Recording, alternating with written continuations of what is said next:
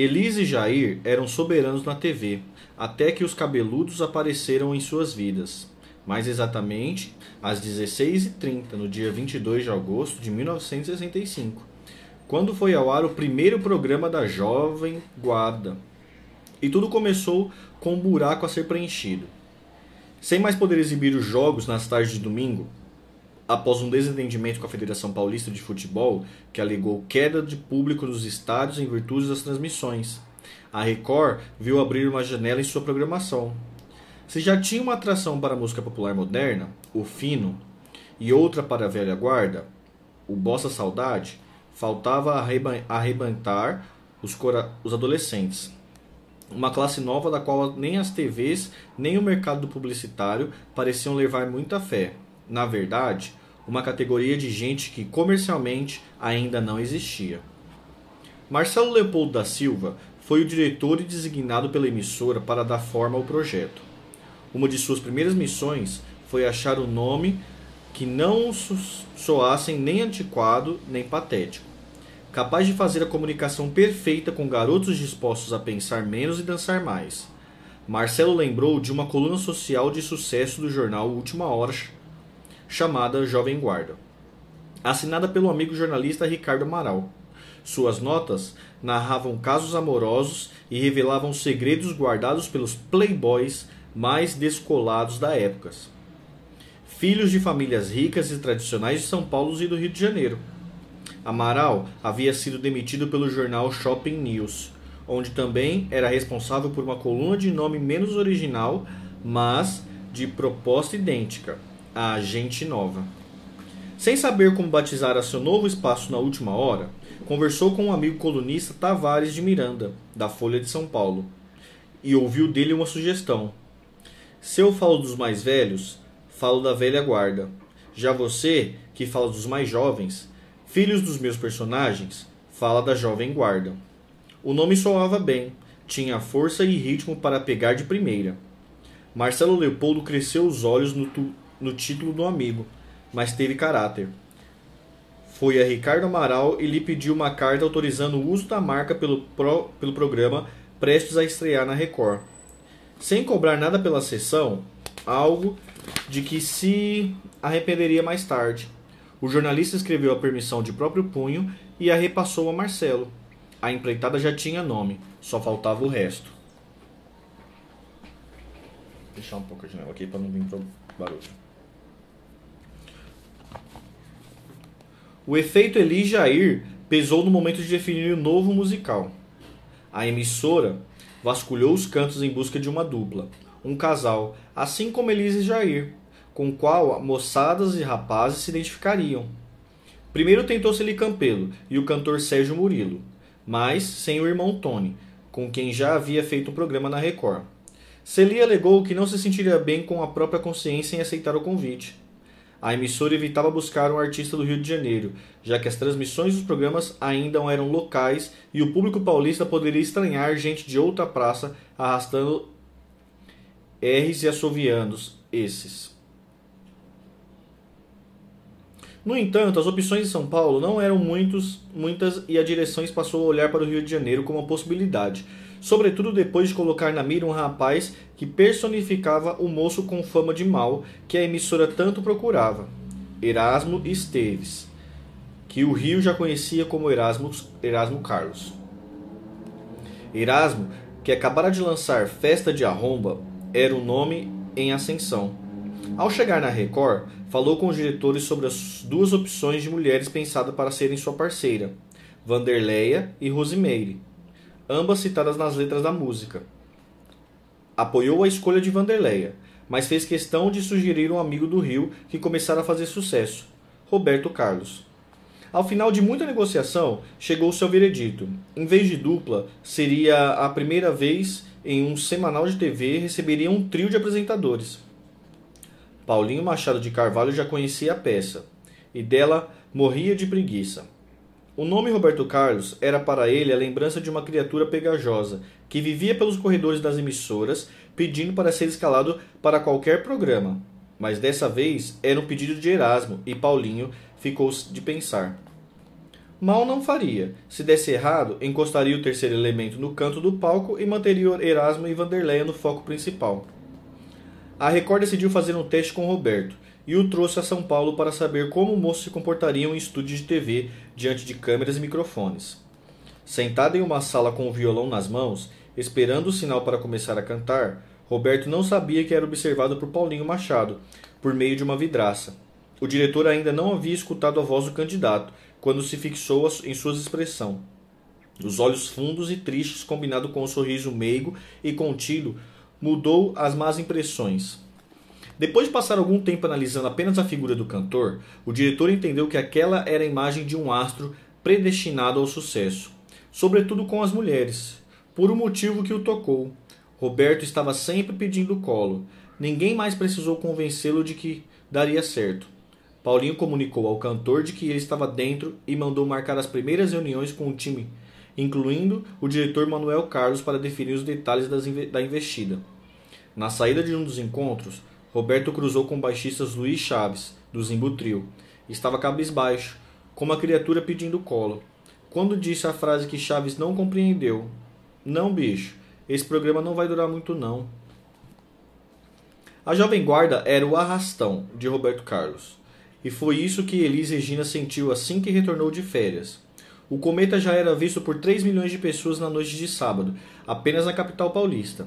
Uma audiência que chegava a bater 100% do IBOP, o Instituto Brasileiro de Opinião e Estatística.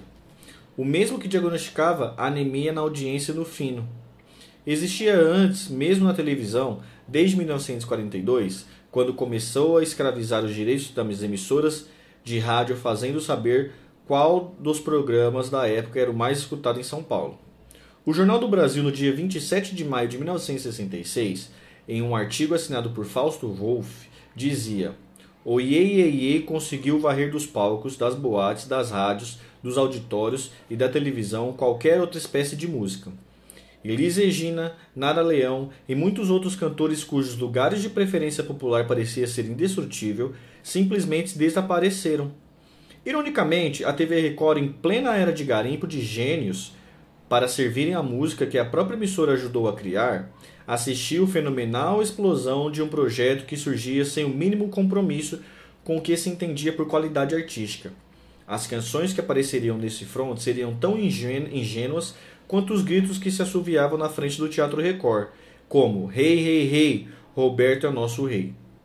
E Asa, Asa, Asa, Roberto é uma brasa, Elis queria a morte. A insegurança bateu e Elis Regina logo fez questão de saber, de dizer de que lado da brusca brasileira estava, criando um bloco de oposição aos jovens que cantavam aquele formato importado de melodias e harmonias rasas com guitarras que nada representava a cultura do país. Ao falar da revista Intervalo, abriu sua artilharia pela primeira vez contra aqueles rapazes que já chamavam de rei, Roberto não é cantor e logo ninguém mais vai se lembrar de suas músicas infantis. Incomodada com o fato de não ser mais a grande sensação da TV, armou o espírito. Claudete Soares foi uma das primeiras cantoras a sentir no meio o fogo cruzado. Logo depois que teve a permissão de Roberto e Erasmo para gravar a canção Como é Grande o Meu Amor por Você. Em uma decisão misteriosa, abafada e jamais assumida nem por Elis nem por ninguém ligado à Record, Claudete foi suspensa do fino. Um provável castigo por sua traição à música genuin, genuinamente brasileira. De programa, o Jovem Guarda viraria movimento, algo que nunca aconteceria com o Fino. No embalo das músicas surgiram produtos como roupas e calçados que tornavam o projeto também um acerto comercial. O estouro dos roqueiros fez a direção da emissora olhar para o fino como algo desgastado e carente de reformulação. O encanto havia sido quebrado por um intrigante feitiço. Se os personagens eram exibidos em dias diferentes, o jovem guarda nas tardes de domingo e o fino às quartas, e se o público parecia tão distintos, adolescentes e crianças do Iê versus formadores de opinião, trintões e estudantes universitários politizados da MPB, o que poderia explicar a debandada? Manuel Carlos foi procurado por Paulinho Machado de Carvalho.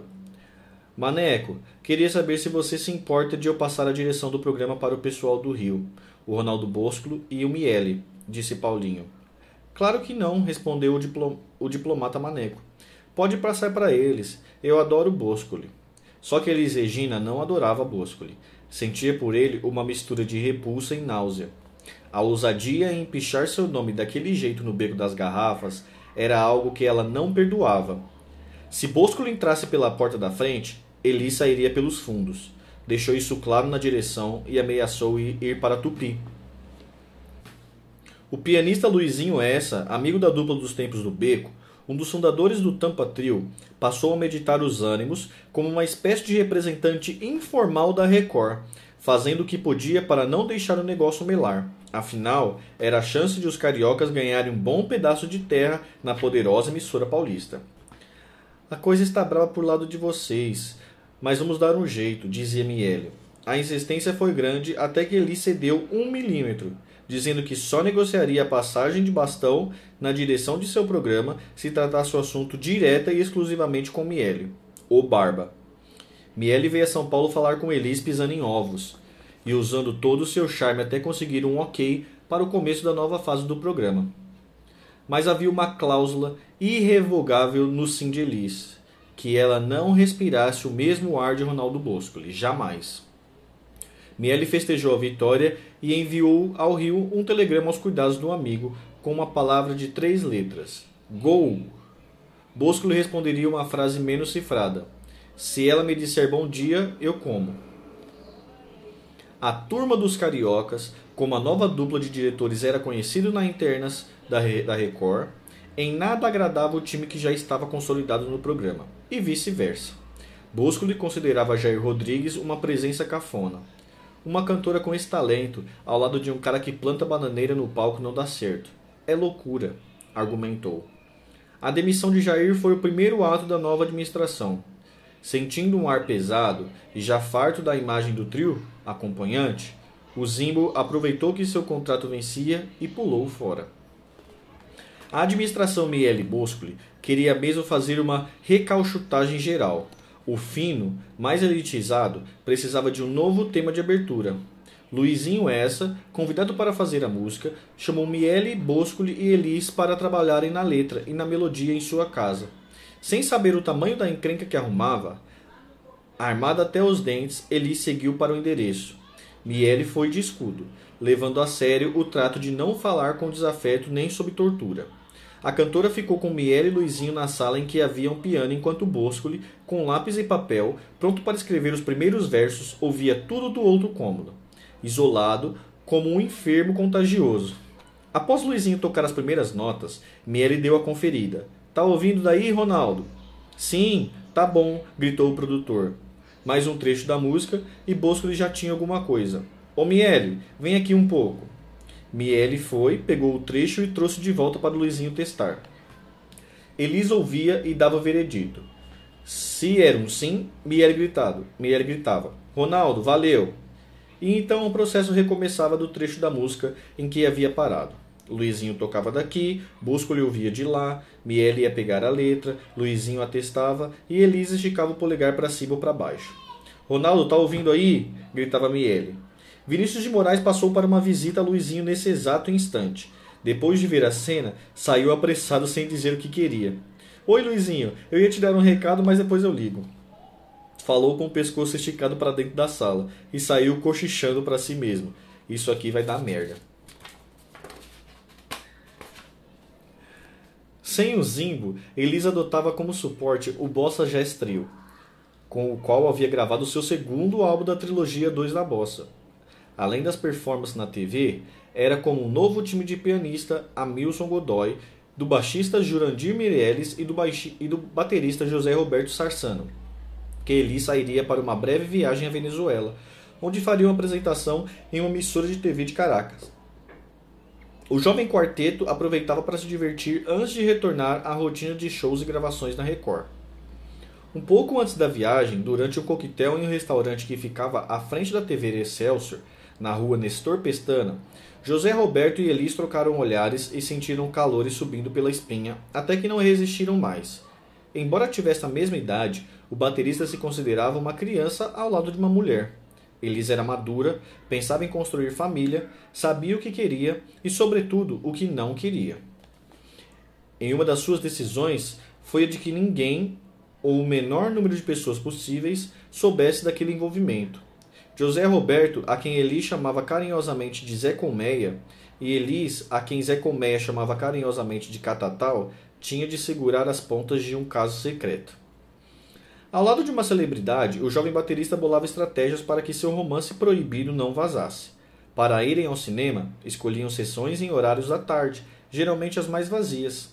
Ao chegarem, ao chegarem, esperavam a projeção começar para entrar na sala e saíam um pouco antes de que os créditos subissem na tela. Cidadão Kane foi um dos longas que tocou Elise profundamente. Sem mais detalhes, diziam ao namorado que aquele filme teria uma forte mensagem relacionada à sua própria vida. Homens ricos e mais velhos cansaram de cortejar Elis na frente de José Roberto, nas tardes em que o músico esperava pela cantora em frente ao Teatro Record. Ao perceber que sentia ciúmes, Elis segurava seu rosto e pedia com doçura que não se sentisse daquela forma. O baterista percebia também a velocidade com que sua amada mudava de humor passando do estado de euforia à tristeza profunda em segundos. Mistérios que jamais decifraria com precisão. Caracas era um alívio ao clima pesado que passou a rondar a Record naqueles tempos de mudança. Viver era preciso, e, ao menos por duas vezes, os venezuelanos ouviram uma gargalhada de Elis. A primeira foi uma festa em que os brasileiros foram recebidos pela alta sociedade local um evento de pessoas finas e bem-nascidas dispostas a conhecer de perto a gaúcha a quem a América Latina já falava. Mas foi de repente que o clima de sorrisos e beijinhos virou pelo avesso. Mais precisamente, quando José Roberto começou a falar sobre uma bebida genuinamente brasileira chamada pinga. Antes de perceber que a malvada pinga o atrapalhava, disse a palavra três ou quatro vezes até que alguém lhe fez a tradução. Pinga, em países latino-americanos, significa pênis. Em outra noite, ao saírem de táxi em um jantar de direção em outra noite, ao saírem de táxi de um jantar em direção ao hotel que estavam hospedados, Elis e o músico do Bossa Jazz foram parados por um soldado do exército venezuelano, que fazia uma blitz nas ruas em busca de drogas e armas ilegais. Desceram do carro e mostraram os documentos mas tiveram que encostar na parede enquanto eram revistados. A Milson levava no bolso da calça uma caixinha de chicletes brasileiros. Ao ver o objeto estranho, um dos militares se apavorou. Entendeu que fosse um artefato explosivo e deu ordens para que todos se jogassem, jogassem no chão. Ficaram ali por um tempo, mas o chiclete não explodiu e os músculos foram liberados. Ao voltarem a São Paulo, Elis e o Bossa Jazz desembarcaram impressionados com a qualidade técnica da TV venezuelana. Em uma das cenas, os técnicos fizeram uma montagem com a imagem da Elis cantando como se estivesse de pé sobre uma caixa de bateria de José Roberto, um recurso que passava longe das possibilidades da Record. Eles estavam muito à nossa frente, comentou Elis aos repórteres na chegada no aeroporto de Congonhas.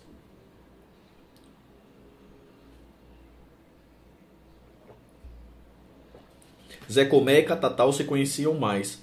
Sempre que suas agendas permitiam, marcavam discretamente cinemas e restaurantes para alimentarem uma confiança mútua da qual a cantora parecia carecer no meio do ciclone em que vivia. Em um fim de semana sem compromisso, Elis levou José Roberto para conhecer sua família, que passava alguns dias na praia de Araru, Araru, Araruama, no Rio de Janeiro.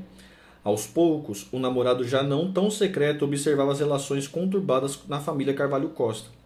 Havia um certo carinho no convívio com a mãe, mas com o pai sobravam conflitos. José Roberto sentia que, por mais que nenhum dos dois pensasse em algo mais sério como os filhos e casamento, Elis precisava mostrar aos pais que estava do lado de alguém normal. Seu Romeu o recebeu friamente, com um aperto de mão frouxo e nenhuma palavra, Dona Erci, mais atenciosa, após fazer apresentações, Elisa levou José Roberto para o quarto e imediatamente encostou o ouvido na porta para saber o que falariam do seu acompanhante. Uma aflição que só passou quando ela percebeu que, que seu Zé Colmeia não havia sido rejeitado. Cada vez mais angustiada, com os, com os rumos da sua vida ganhava, com um programa em crise dirigido agora por Boscoli, um homem de quem desconfiava até se provasse ao contrário, Elis mostrava-se frágil, dando um descanso para a mulher decidida. José Roberto contou, sem maiores intenções, de uma espécie de conselheira espiritual, Dona Isaura, que vivia orientando os passos de sua mãe nos momentos de incerteza. Elis que conhecera a preta velha. Assim se colocou à sua frente, des desandou a chorar compulsivamente, deixando impressionado o próprio Zé Roberto. Dona Isaura falou em espírito perturbado e disse para a moça tomar cuidado. Dias depois, quando o casal estava de passagem pelo Rio de Janeiro, Elis fez questão de ir com o namorado até um centro de umbanda indicado pelo amigo. José Roberto se assustava com cenas de pessoas se contorcendo e falando com vozes estranhas. Mas a namorada seguia em frente. Diante de um pai de santo, Elis ouviu que deveria se proteger fazendo um trabalho em uma encruzilhada à sua escolha, mas levando consigo uma garrafa de aguardente, velas brancas e vermelhas e uma cumbuca de barro. Juntos, a cantora e o baterista compraram o que foi mandado, pegaram um táxi e seguiram tarde da noite para aprontarem o despacho em uma esquina do Meia, o tradicional bairro da zona norte do Rio. Enquanto Elis preparava a encomenda dizendo as palavras que ele havia orientado, José Roberto batia o queixo de pavor. Os anjos e os demônios que apreciam à frente de Elis pareciam brigar por espaço em sua vida. Ao mesmo tempo em que mandava e desmandava na Record, a artista mais bem paga do país era também um poço de insegurança. As pedradas que levavam não eram poucas. Certa vez, na casa de José Roberto, aguardava a hora para sair de um show na cidade de Santo André com o Zimbo Trio. Era um dia de chuva e a cantora estava com febre, gripada e afônica, visivelmente sem condições de encarar duas horas de apresentação. José Roberto a convenceu de que o melhor era cancelar. Juntos, ligaram para o empresário Marcos Lázaro e deram a má notícia. Lázaro, sem santo a quem recorrer, apanhou José Roberto e Elise e os levou até um local da apresentação, onde o público esperava pela cantora. Diante da plateia, a própria Elise, em péssimas condições físicas, explicava que não haveria show naquela noite porque a sua saúde não permitia. No dia seguinte, um jornal da região estampava que a cantora havia cancelado a apresentação depois de aparecer visivelmente embriagada e escondendo a sua gravidez com um casaco. Para uma jovem que, no, que anos antes estava para uma jovem que anos antes cantava com as amigas em uma sala de aula de Porto Alegre, o mundo ficaria hostil rápido demais.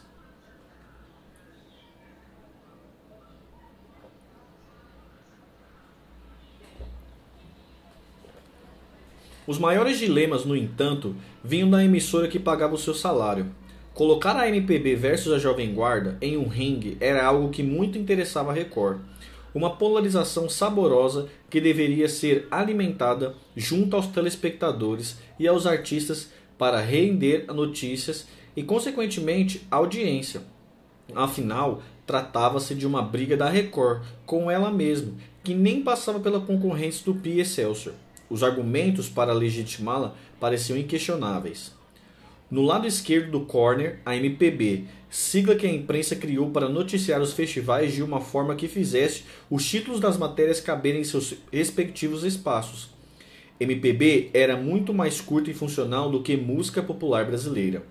Uma senhora robusta e de expressão fechada, consagrada em festivais da canção, de consciência política e de estética renovadora representada por músicas que acreditavam ter o poder de mudar o mundo. No canto direito, ele, o garotão, Iê, Iê, Iê, o terceiro Iê viria como um pouco mais tarde, de, guitarristas, de guitarra nos ombros, filho de um norte-americano chamado Elvis Presley, e com um lema que dizia algo como: É hora da diversão. Superficial só até o terceiro acorde. O amor aprendiam-se com ele não era para ser cantado com sofrimento. Os jovens queriam chutar o balde. A decadência do fino, que na mão de Miele e Bosco seguia descendo ladeira no Ibope, era preciso estancar a hemorragia iniciada havia mais de um ano e que não parecia ter cura, em defesa das riquezas nacionais. Vandré subiu nas tamancas em um discurso comovente, mais por sua paixão mais por sua apaixonada crença naquilo que julgava verdade do que por sua verdade em si. Gil flanou sobre os mesmos temas, dando voltas acerca da importância dos meios de comunicação na formação de uma identidade definitivamente brasileira. Quando se todos os pés pareciam flutuar a dois palmos no chão, erguidos por ideias revolucionárias, Nara Leão pediu a palavra para fazê-los voltar à terra, ou melhor, despencar por uma escadaria. Serena e equilibrada, passou a falar diretamente a Paulinho Machado de Carvalho. Senhor Paulinho, estou aqui como contratada de sua emissora e irei sempre cumprir meus compromissos quando for escalada para qualquer programa. A emissora é do senhor e se o senhor pode, pode fazer o que bem entender com ela. Só gostaria de pedir um favor que o senhor diga aos seus produtores que não me escalem mais para estar em um mesmo programa com Elise Gina. Silêncio dramático. O que é isso, Nara? perguntou Boscoli. Quem estava naquela sala sabia sobre o que Nara dizia. Uma edição da revista Manchete de 17 de junho de 1967 havia exposto todas as feridas entre Nara Leão e Elise Regina, em uma matéria de página inteira assinada pelo jornalista Carlos Marques. Segundo a publicação, Nara e Elis foram convidadas a fazer uma foto nos estúdios da Manchete, ao lado de Gilberto Gil e Chico Buarque.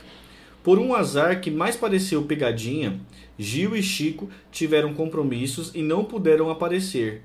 Assim, Nara, calma e sorrisonha, e Elis, tensa e calada, ficavam frente a frente. O fotógrafo já havia disparado alguns flashes quando Elis tomada por uma súbita fúria, abandonou tudo. Vou embora, não gosto da Nara. Mais tarde, o jornalista entrevistou a cantora separadamente e publicou os textos na mesma página. O depoimento de Elis Regina sobre Nara Leão não deixava pedra sobre pedra. O título era uma das suas frases. Nara canta mal e fala bem. Sua impiedosa artilharia dava assim o primeiro disparo. Me irrita sua falta de posição dentro e fora da MPB. Ela foi musa, mas começou a atrair os movimentos dos quais participavam. Começou na bossa, passou a cantar samba de morro, depois músicas de protesto e agora aderiu iê, Negou todos. Negou todos. Nara Leão desmente sempre a imprensa quando está pública algo que não lhe convém. Observei que na música Nara segue essa mesma filosofia. Afirma e depois desmente conforme as conveniências. Exemplo disso foi quando ela conseguiu ser manchete do jornal Última Hora, ao espinafrar o exército brasileiro. Eli, Eli seguiu em colocações implacáveis, acusava Nara de brigar com artistas que começavam a fazer barulho, como Roberto Carlos, apenas para ganhar espaço na mídia. O que me admira é que ela faz psicanálise há seis anos. Será que ela faz psicanálise ou curso de publicidade de autopromoção? Eli subiu o morro com o pé no acelerador. A verdade é que Nara Leão canta muito mal, mas fala muito bem. No fundo, esta confusão toda é altamente promocional para ela. Sem mais discernir a cantora da mulher, algo que, pe que pedia que fizesse com ela, partiu para revelações de camarim. Nara não sabe o que quer. Um dia, no meu camarim na Record, ela disse: Não gosto de nada que faço. Já estudei canto, fiz cerâmica, aula de música, mas nada disso me satisfaz. O que eu quero, na verdade, é casar, ter filhos e viver bem com meu marido. Elisa abria ainda um parêntese para dizer que nada tinha contra o Iê, mas sim contra a apelação. Não é verdade que eu não gosto do Roberto Carlos. Pelo contrário, acho que ele é o melhor de todos.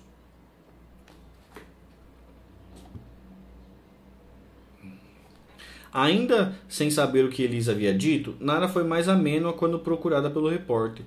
Disse não entender o que havia de errado Quero cantar, quero que ela cante e queremos vender discos. Sou muito amiga de todas as cantoras. Fez então um retrospecto para tentar identificar o momento em que o pino da, da granada havia sido retirado. Conheci Elisa em um show no Teatro Paramount em 1965. Trabalhávamos na mesma estação de TV e na mesma fábrica de disco. Toda essa confusão começou quando apareci com o sucesso de A Banda de Chico Buarque. Ela concorreu no mesmo festival no ano passado, e daí em diante aconteceram coisas que me desagradaram. Nada se referia ao segundo Festival da Música Popular Brasileira da Record. entre setembro e outubro de 1966, quando a banda de Chico empatou após uma fervorosa final com disparada de Geraldo Vandré e Theo de Barros, defendida por Jair Rodrigues. Elis Regina cantando Ensaio Geral de Gilberto Gil ficou em quinto lugar. Nara seguia. Quando Elis certa vez me apresentou em seu programa como uma moça que está prometendo muito, achei que estava sendo agredida. Sobre cantar músicas ligadas ao Iê de Roberto Carlos, a cantora rebatia: Como a cantarei, canto e cantarei o que for de bom gosto. Em São Paulo, recentemente apresentei músicas do, dos Beatles. Quem tem coragem de dizer que eles não prestam? Yesterday, por exemplo, é quase erudita. O próprio Roberto Carlos tem músicas que são agradáveis a qualquer ouvinte. Ninguém pode chegar negar que nossa canção é, é bela. Dado o recado, Nara fechava seu depoimento oferecendo o dedo mindinho a Elis, Possuo todos os discos de Elis, gosto dela como cantora e acho que ela tem um excelente repertório. E ponto final. Aquele ponto final era reaberto na reunião da Record. Elis, talvez por reconhecer que fora bem mais longe do que a sua colega de profissão, não rebateu o desaforo de Nara fez a Paulinho. Até porque Nara vinha com classe, falando o que queria com um tom que esvaziava os argumentos de quem resolvera lhe levantar a voz. Mas algo ficou claro. Antes de haver qualquer abismo entre a música brasileira e a jovem guarda, os egos da própria MPB pareciam levá-lo para o abismo. Depois de alertar Paulinho de sua imposição em dividir o palco de programa com Elis, Nara tirou do bolso um documento e ofereceu ao diretor. Aqui está a minha carteirinha da Ordem dos Músicos do Brasil. É só ver. Sou classificada como cantora. A reunião terminou ali. A rivalidade entre Elis e Nara, não. Antes de chegar ao desfecho, a reunião da, a reunião, a reunião da Record havia rendido um fruto. Em vez de entubar o fino mais uma vez, à espera de uma melhora na audiência, eles iriam desligar os aparelhos e investir uma criatura de sete cabeças para minimizar as travessuras da Jovem Guarda.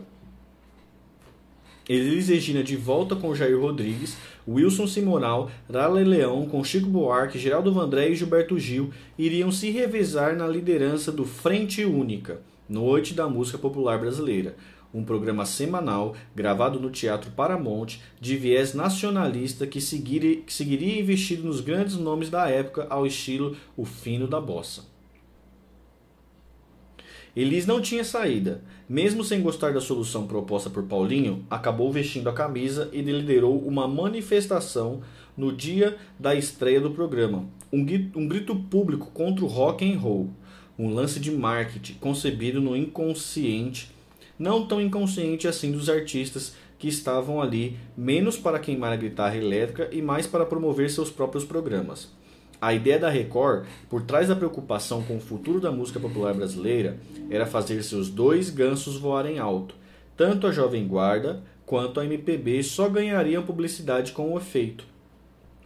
E assim, seguiu na tarde de 17 de julho de 1967 a passeata contra a guitarra elétrica. De um lado, Elis Regina, Edu Lobo, do outro, Gilberto Gil, e pelo caminho que ia do Lago São Francisco ao Teatro Paramonte, Zequete, Geraldo Vandré, o MPB4 e todos os populares que a turma conseguia re rebanhar pelo caminho. Na janela do hotel Denúbio Azul, no centro paulistano, incrédulos, como se vissem uma parada de senhora, senhoras católicas indignadas com a venda de sutiãs, Caetano Veloso e Nara Leão apenas lamentavam. Isso me dá medo. Parece uma manifestação do Partido Integralista, disse Nara referindo-se ao movimento ultradireitista nos anos 30. O primeiro show da série Noite da Música Popular Brasileira seguiu a dinâmica do fino de gravações às segundas e exibições na TV às quartas. Foi definido por Marcos Lázaro como a noite em que Elis Regina seria relançada. As calçadas da Avenida Brigadeiro Luiz Antônio voltaram a ficar lotadas, como nos bons tempos mas um grupo de estudantes passava um abaixo assinado pedindo o retorno dos antigos programas de Elis, pouco antes do início do show. Já eram quase 500 nomes para serem entregues à direção da Record, exigindo a volta do velho fino. Ao subir ao palco com um atraso de quase uma hora, Elis foi aplaudida de pé por dois minutos e cartazes foram erguidos com dizeres: Elis nunca morrerá. O jogo da Record deixava de ser divertido e expunha uma contradição interna. Diante da insatisfação e das expectativas dos artistas da Frente Única, a emissora elaborou um plano de ação com três tópicos. 1. Um, a Rádio Record de São Paulo passaria a transmitir 100% de música brasileira. 2. A programação da TV seria reformulada, privilegiando a MPB. E 3.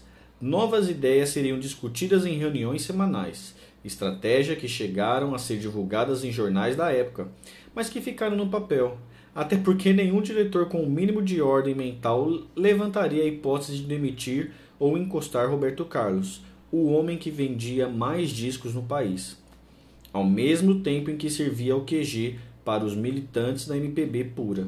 A Record havia instalado um em seus recorredores um ninho de novos inimigos.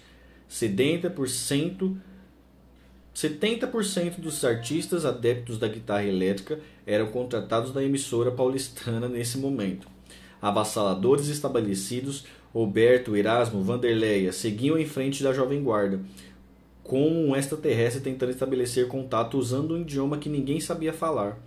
Ronaldo, Lindenberg, Von Schilden Sintra Nogueira tentava ser o Rony Von. A paz de Rony Von havia acabado no dia em que a Rádio Tamoio, do Rio de Janeiro, tocou uma de suas músicas, descoberto pelo produtor João Araújo enquanto se apresentava como convidado surpresa do grupo The Brazilian Beatles. Beatles. Rony gravou sem compromisso um compacto com duas canções dos Beatles, You Have Got to Hide Your Love Away, de um lado, e do outro, Girls, que se transformou em Meu Bem, na versão do próprio cantor. O compacto era um teste feito a pedido de João, no qual nem Rony apostou um centavo. Isso até que Meu Bem tocou na rádio para susto do próprio cantor. O garoto foi às lágrimas, ligou para os amigos e descobriu que nenhum deles havia escutado. Mas uma tia-avó que não deveria escutar escutou e tocou a sirene na casa dos Cintras Nogueira. Alguns parentes reagiram com fúria, dizendo que Rony jogaria o nome da família na lama ao se envolver com um agente da pior espécie. Jovens que não só se dedicavam à música, profissão de desocupados, como penduravam no peito uma aberração chamada guitarra elétrica. A guitarra elétrica de Rony Von não tinha nada a ver com a guitarra elétrica da Jovem Guarda. Apesar de ter sido lançada como uma balada ingênua, Rony queria chegar a algum lugar que a turma de Roberto não chegaria por limitações estéticas e a MPB recusaria por, pela sua cegueira do radicalismo. Mais do que cantar para brotos dizendo é uma brasa mora, ele queria experimentar fazer rock com arranjos sinfônicos, seguir as trincheiras que estavam sendo abertas pelos Beatles e criar uma terceira via para quem não estivesse enquadrado em nenhum dos dois padrões estabelecidos. Depois do sucesso do primeiro disco, Rony foi contratado pela Record para fazer o programa O Pequeno Mundo de Rony Von. E mais uma rivalidade foi criada na emissora. A imagem de Rony como potencial de sucesso era avassaladora. Moreno, olhos grandes e verdes, generoso e educado, foi identificado como uma ameaça direta ao reino de Roberto Carlos, assim que seu rosto apareceu na tela pela primeira vez, em 15 de outubro de 66. A reação dos bastidores foi imediata e, embora Rony fosse empregado do mesmo patrão da turma da Jovem Guarda, um decreto não oficial, mais ameaçador, foi baixado na Record. Artista que pisasse no palco de Rony não seria bem-vindo na Jovem Guarda. Por medo de represália, muita gente ficou com a turma de Roberto, transformando o pequeno mundo de Rony Von em uma caixa de fósforo, Muita gente, menos algumas bandas de rock mais ousadas que não teriam ingresso na Jovem Guarda, nem se pagassem por ele, e um grupo que o próprio Ronivon, inspirado pelo título de um livro de Stephen Hull, batizou de Os Mutantes. Não importava de onde vinham ou que línguas falavam. Para Elis e o núcleo duro da MPB, Rony, Roberto, Erasmo, Vanderleia e Mutantes saíam do mesmo saco de jovens contaminados pela cultura anglo-saxônica, no que ela tinha mais vil. No momento em que a música brasileira se afirmava e se instrumentalizava politicamente, fazer rock and roll soava como uma provocação. Habitando o mesmo universo da Record, o minúsculo mundo de Rony Von haveria de se encontrar um dia com o império de Elis. Quando os dois andavam pelos bastidores do show do dia 7, especial que escalava todo o elenco da emissora, o dia chegou. e Elise disparou, sem piedade. Como poderia Rony, com toda aquela educação recebida da alta esfera da sociedade carioca, com cultura de berço e família de posses, como se atreveria ele a fazer música tão pobre e superficial? Elis, você se lembra de como você começou? Devolveu Rony, atingindo a cantora em sua cicatriz, expondo na fase em que ela viveu sua brotolândia. Eu era nova, mas você já devia ter superado isso, disse Elis. Não adiantava Rony tentar convencer a cantora de que sua proposta ia além das baladas ingênuas de Jovem Guarda, algo que ele detestava. A própria Elis já deveria saber disso desde que Rony Von havia recusado gravar Por Você, uma música composta por Vinícius de Moraes para a trilha de um filme Garota de Ipanema. O motivo, a canção se trata de uma balada extremamente nos moldes das gravadoras da Jovem Guardistas, como uma levada manhosa de que dizia três palavras-chave das quais Rones queria distância: para frente, barra limpa e papo firme. Por você, senhorinha, por você, senhorazinha menina, que mais linda não vai ter nunca mais, e que além de ser para frente, barra limpa e papo firme por demais, Elisa havia ficado indignado com a negativa de Rony e ligou para o pai dele, tirando satisfações. Como seu filho se recusa a gravar uma música de Vinícius de Moraes? Rony acabou gravando e chegou à única conclusão que poderia chegar depois de um embate com Elis na Record.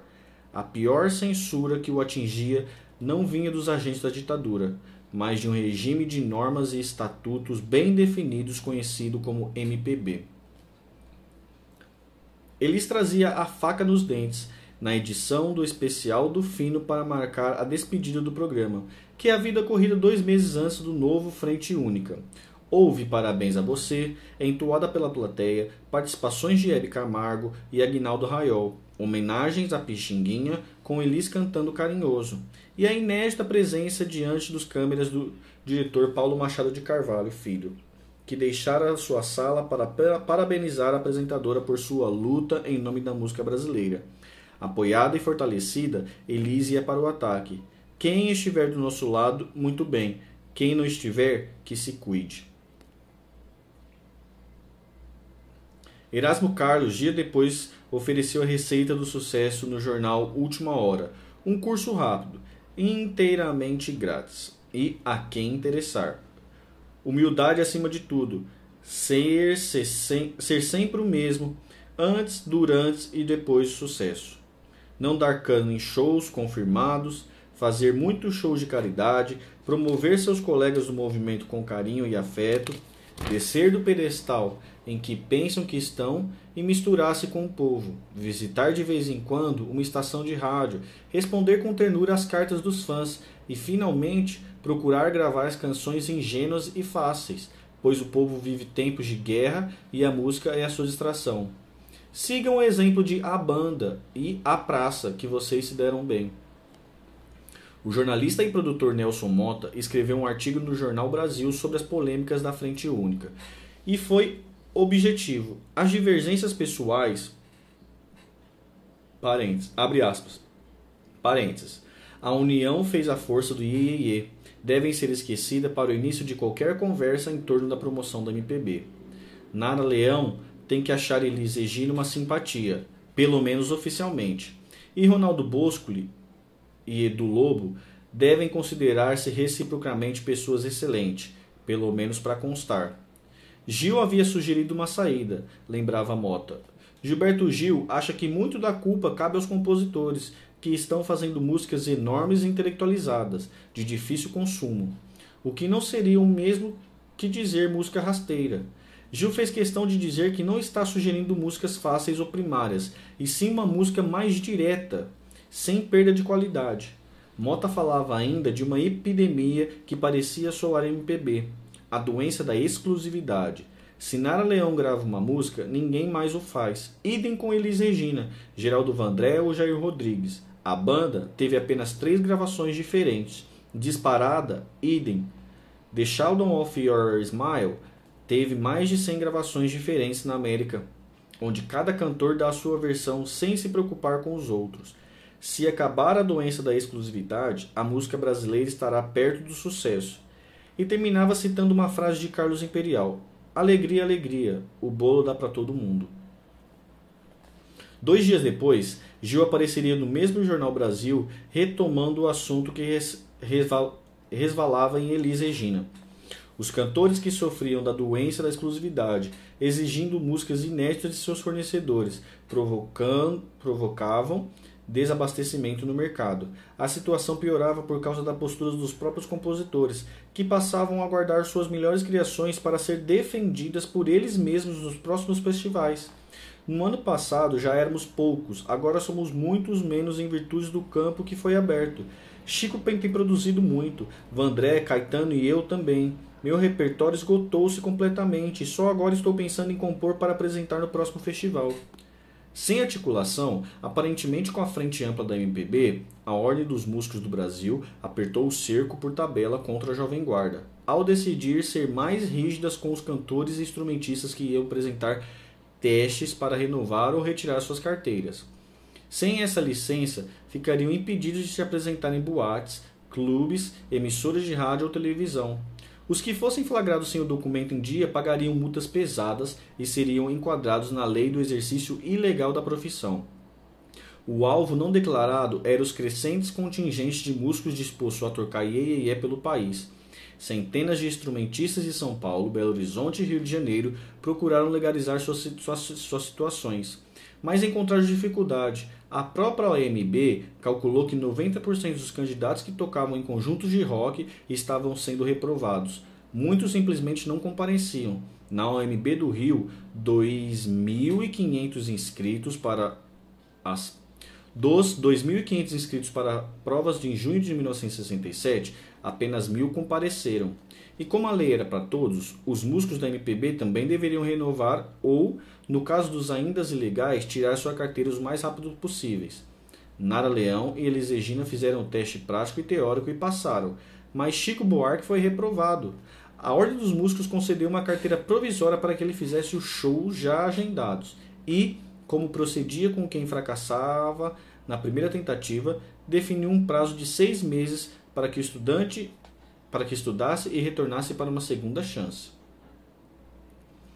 O embate entre o estridente e defensores da MPB e os pacíficos representantes do IEEE, que ainda não entendiam por que aquilo que faziam em português não era considerado música brasileira, esquentou até chegar ao Ministério das Relações Exteriores do presidente Costa e Silva, deixando claro que de que lado estavam o ministro Magalhães Pinto ofereceu um almoço na Casa do Rio Branco para anunciar que a estrutura do Itamaraty estaria disponível a todos os artistas que trabalhavam pela imagem do país no exterior.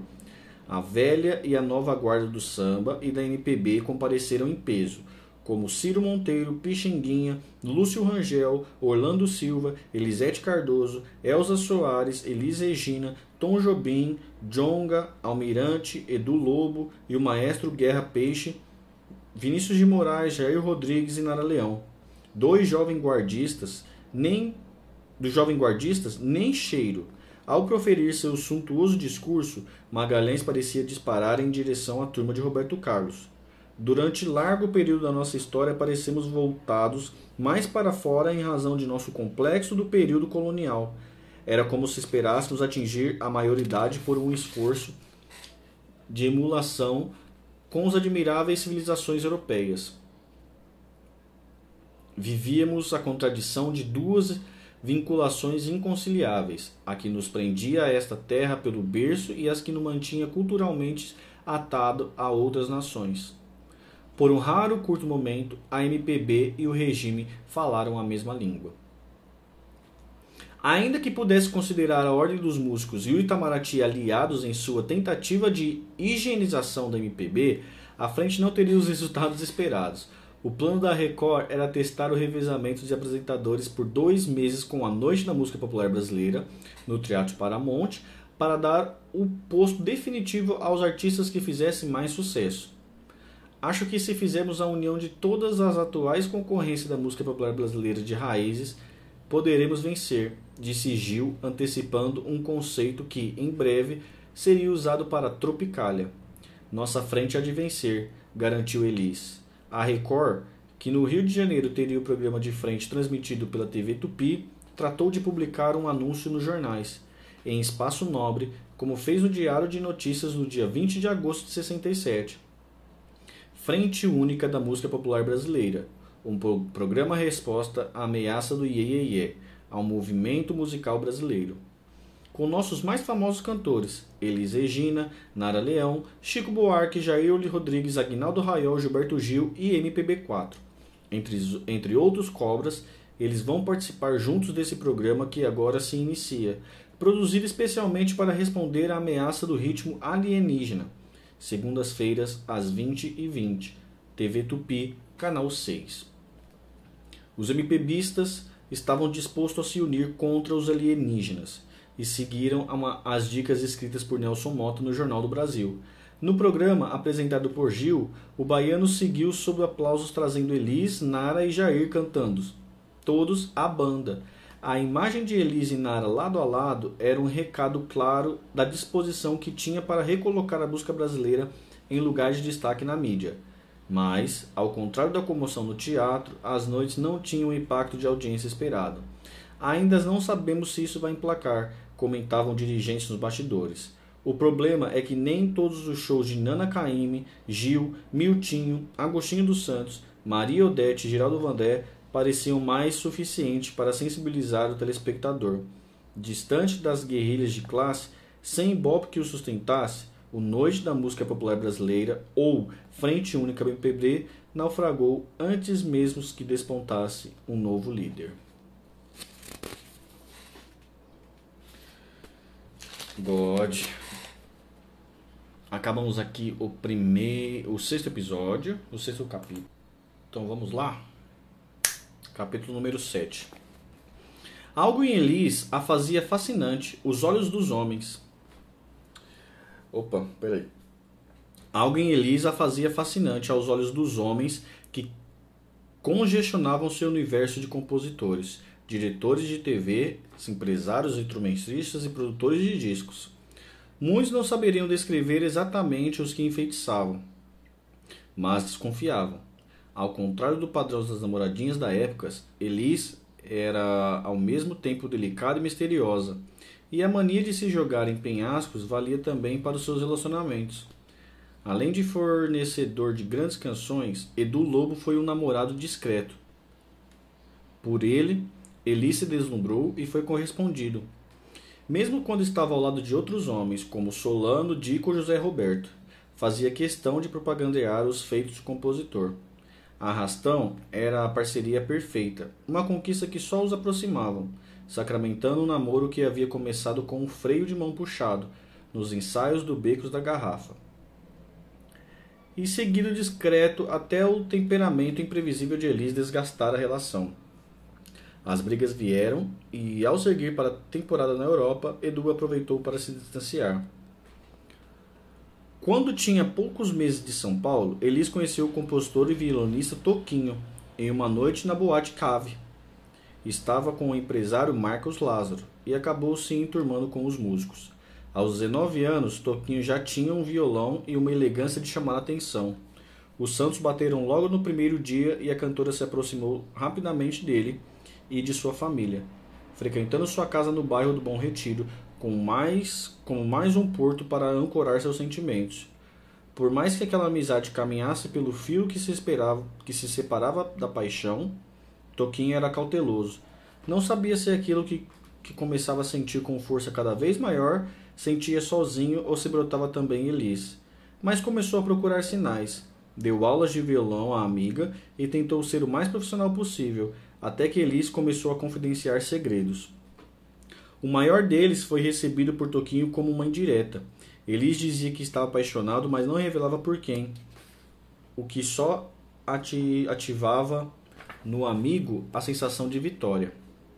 E se havia dúvidas, ele teve certeza no dia em que ele chegou com um livro de presente, O Pequeno Príncipe, assinado com dedicatória da cantora. Você é o responsável por aquilo que cativas. O jogo estava ganho. Eli só precisava ter coragem para ir em frente. Quando o dia da revelação chegou, Toquinho caiu de costas. O rapaz por quem Elise estava apaixonado era um baterista casado e a frase escrita no livro era apenas uma reprodução de um trecho da obra de Exupéry. Gilberto, Gilberto Gil não foi namorado de Elis, mas vontade não faltou. Gil, mesmo à época casado com Nana Caymmi, apaixonou-se dolorosamente pela gaúcha. Diante de suas vontades, comportava-se como a obediência de um samurai sem ousar declarações íntimas. O fato de participar da passeata contra a guitarra elétrica liderada por Elis, mesmo sem acreditar em uma linha daquela ideologia anti-invasão cultural yankee, representava nada mais do que a incondicionalidade de seu amor. Quando Elise pediu adesão, ele só precisou adaptar a causa a algum discurso criado para apaziguar a própria alma. Explicar aos amigos que o que estava em jogo era o que a guitarra representava, não o instrumento em si, e seguir marchando de braços dados com Elise. Por que isso, Gil? comentou Caetano. Vamos ter um programa de TV, respondeu. Nem a um amigo ele diria que tudo não passava de uma loucura de amor. Era o feitiço de Elise agindo em mais um mortal disposto a desvendar seus enigmas. Gil falava sua língua e ambos se encontravam no sublime das canções que um fazia para o outro dar vida. A impossibilidade de tê-la era visível, mas nunca completa, o que a tornava uma possibilidade impossível e apaixonante. Gil admirou desde o início. Quando o telefone de sua mesa soou no escritório de Jesse Lever, é Gilberto Gil? Sim, Aqui é Elisa Regina. Baden, Vinícius e Edu me falaram de vocês. Você. Venha me ver, quero ouvir suas músicas. Onde você está? Estou aqui no meu trabalho na Praça da República. Então vem, eu moro perto, a duas quadras daí. Além de muitos comentários convergirem para os talentos do baiano, Eli soube do ouro que está, saía daquele violão assim que o recebeu de Edu uma fita cassete com músicas cantadas por Gil, Caetano e Maria Bethânia. Gil voou para o apartamento de Elis com sua roupa de representante de sabonetes e pasta de dentes da Jersey Lever. Sentou-se no sofá e mostrou todas as canções que imaginou que a deixariam feliz. Elis não só gravou Gil, como a chamou de bom e incensou o poder de suas letras. Logo depois de lançar Louvação, no álbum 2 da Bolsa Volume 2 com Jair Rodrigues, um golpe de sorte saído das cinzas de uma tragédia colocou Gil nas alturas. No momento em que a canção era tocada na rádio Pan-Americano, Futuro Jovem Pan, que, o lado das emissoras Record São... que ao lado das emissoras Record e São Paulo formavam um trio da família Carvalho. Um incêndio começou a destruir seu prédio na Avenida Miruna. Além de acabar com os equipamentos caros importados, as chamas consumiam imagens arquivadas do programa musicais antológicos e fitas com cenas de gol do Pelé que nunca mais seriam vistas. Transtornado, o locutor da Pan-Americana não teve dúvidas. Acionou um comando para que a música que tocava na ocasião se repetisse sempre que chegasse o fim e abandonou o navio. A música era louvação. A direção percebeu a comoção popular diante do episódio e fez dos versos de Tona... Torcaco Neto escreveu para Gil um hino da perseverança. A trilha para a imediata reconstrução da empresa que mais atuava na programação da música brasileira. Nem sobre encomenda Gil acertaria tanto o sentimento que de quem amargava a tragédia que deixava como vítimas fatais registro da história que jamais seriam recuperados. Nos dois dias seguintes, Louvação tocou milhares de vezes, uma após a outra, o dia todo, e ficou impossível não querer saber quem era seu criador. O jovem baiano, cheio de argumentos, formado em administração de empresas e filho de pai médico, ganhava um rosto e uma voz. Elis começou a gravar Gilberto Gil aos montes. Além de louvação, viram Roda e Lunk 9, na safra de 1966 a 67. Ainda assim, Elisa aos olhos do baiano continuava de um tamanho que só permitia paixões à distância. Diante da sua grandeza, o susto se calava. Ficava ouvindo suas ideias até que ele dizia, até que ela dizia: "Fale, Gil". E então voltava a si e tentava falar. Gil guardou tudo, sem jamais confessar o seu sentimento a Elise. Nem precisava. Naquela noite de 1967, na passeata contra a guitarra elétrica, deu o braço à madrinha e marchou para derrubar um inimigo que ele mesmo nem sabia ao certo o que era. Ao lado de Elis, Gil iria sorrindo até o inferno. Mas a fragilidade dos apaixonados não pareciam interessar a Elis. Homem sem atitude bastava o pai, que passou a ver a filha como uma muleta que poderia amparar a sua incapacidade de caminhar sozinho. Seu Romeu muitas vezes usava o dinheiro que Elis presenteava para financiar uma vida de bebidas, cigarros e jogos de azar. Sem uma sólida referência paterna, a cantora passou a procurar segurança no mundo desde cedo. Quando Ronaldo Bosco lhe veio com Miele dirigi-la no Rio, Elis o abominou o quanto pôde até sentir a firmeza que o diferenciava dos outros, que não sabia como se aproximar de sua condição de mito. Algumas decisões de Bosco até poderiam se provar equivocadas, mas o fato de existirem com altas doses de um personalismo sofisticado, por vezes exóticos, lhe causaram admiração.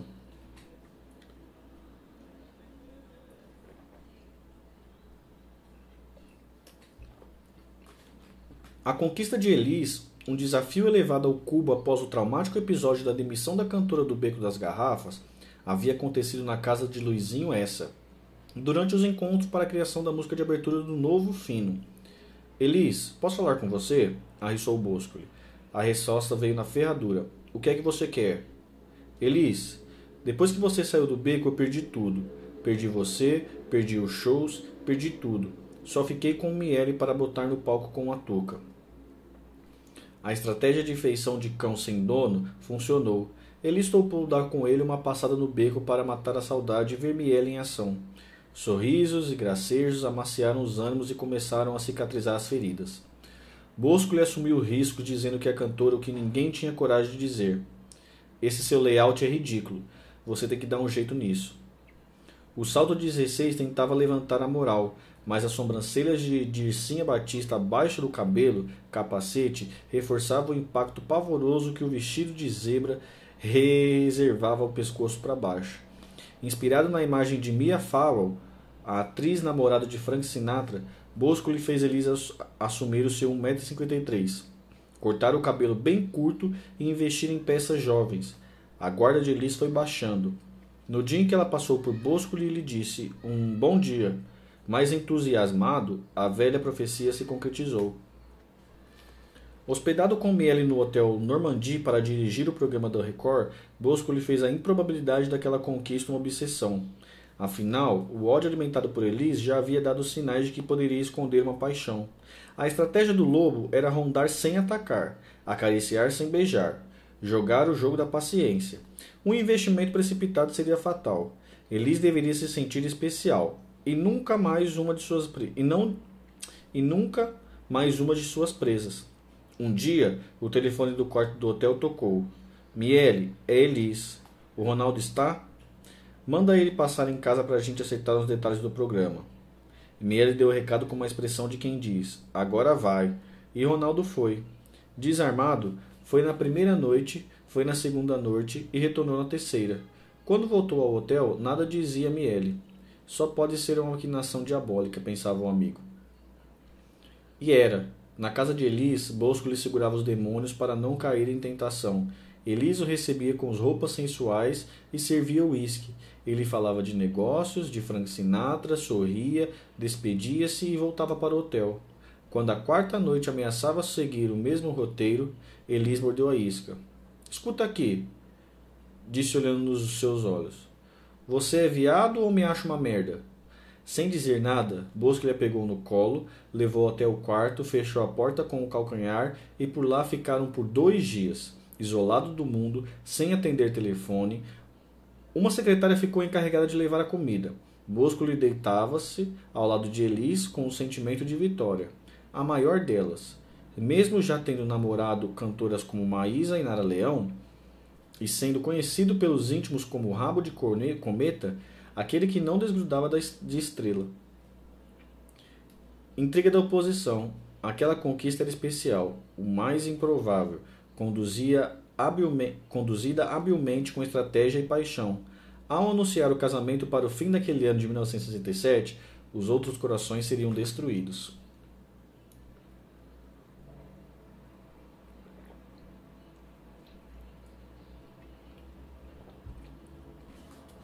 Ninguém se apaixonou por Elis com a mesma abnegação de Milton Nascimento.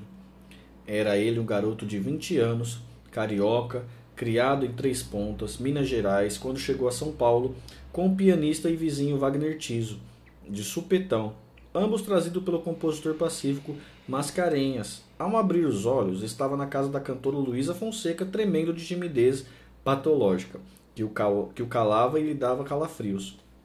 Havia informações demais e tempo de menos para digerir tudo aquilo. Pacífico não disse a Milton nem a Wagner o motivo da viagem. Quando chegaram, foram levados aos estúdios onde Luísa gravava um disco. O pianista e arranjador Moacir Santos, grande mestre à distância tanto para Milton quanto para Wagner, fazia os arranjos das canções diante de seus olhos.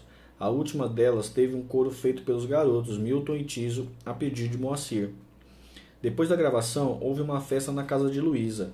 Milton ficou sentado, olhando pessoas que só conhecia pelo nome de um mundo que não esperava habitar tão cedo.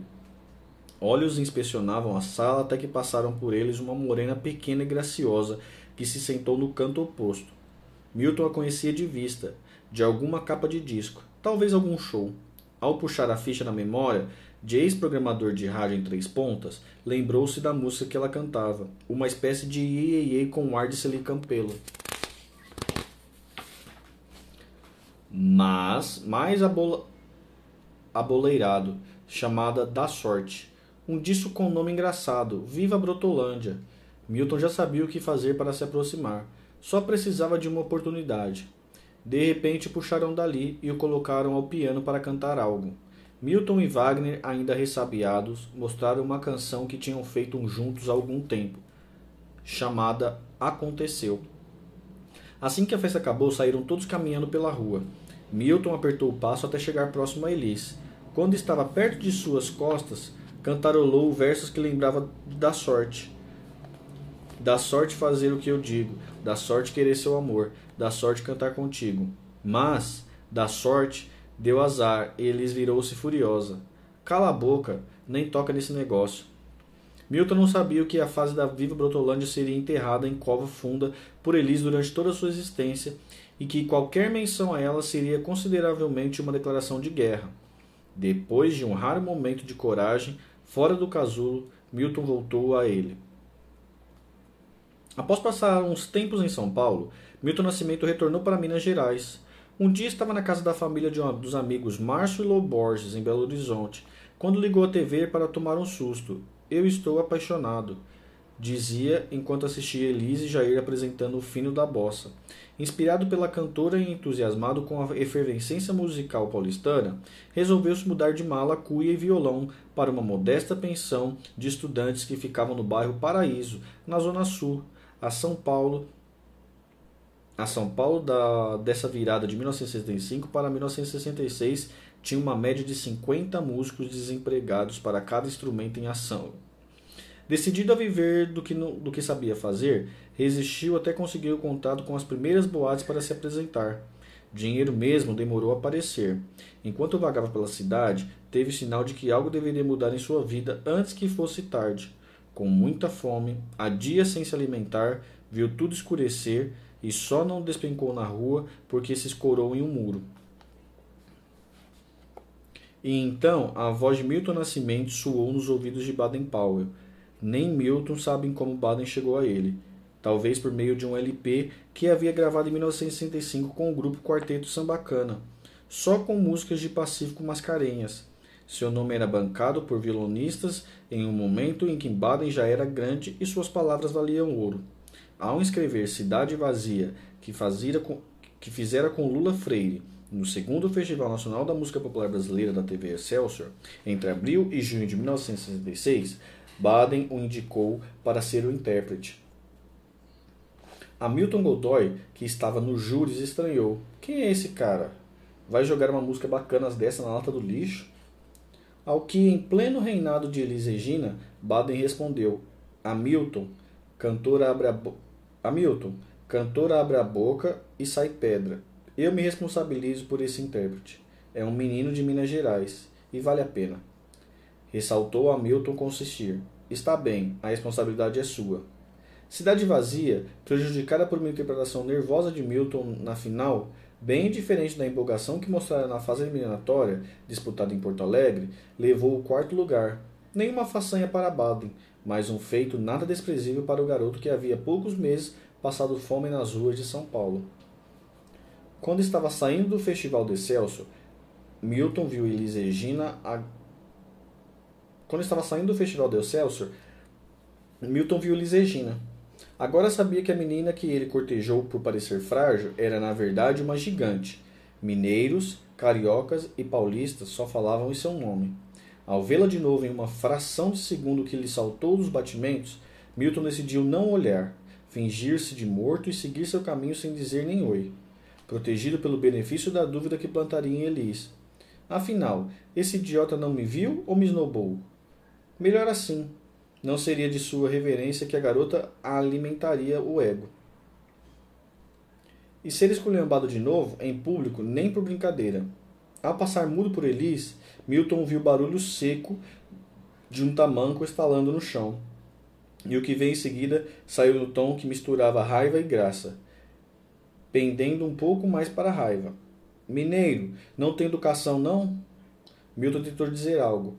Cala a boca, interrompeu Elis, com a frase que já soava familiar. O negócio é o seguinte, engatilhou a gaúcha. De amanhã a gente vê uma pessoa e diz bom... de manhã a gente vê uma pessoa e diz bom dia. De tarde a gente diz boa tarde e de noite a gente diz boa noite. Isso se chama educação. Milton poderia falar agora? Ainda não. E outra coisa, eu quero que você vá para minha casa cantar aquela música que você cantou lá na casa da Luísa. Elis deu o endereço e começou a cantarolar. Aconteceu. A canção que ele havia apresentado a Tiso. Milton se espantou. Mas eu cantei isso uma vez só e você já sabe a música? Elis olhou para Milton, para Milton, colocou o dedo de indicador no meio da testa e respondeu com três palavras ditas pausadamente: Memória, meu caro. Milton veria Elisa ainda uma segunda vez na porta da Record, quando a cantora lembraria do vacilo que o rapaz havia cometido com a interpretação de Cidade Vazia. Que raiva que eu fiquei de você. Que raiva que eu fiquei. Você tinha que ter tirado o primeiro lugar. Com aquela música.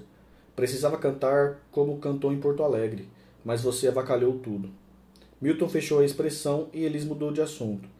E então, que dia você vai lá em casa?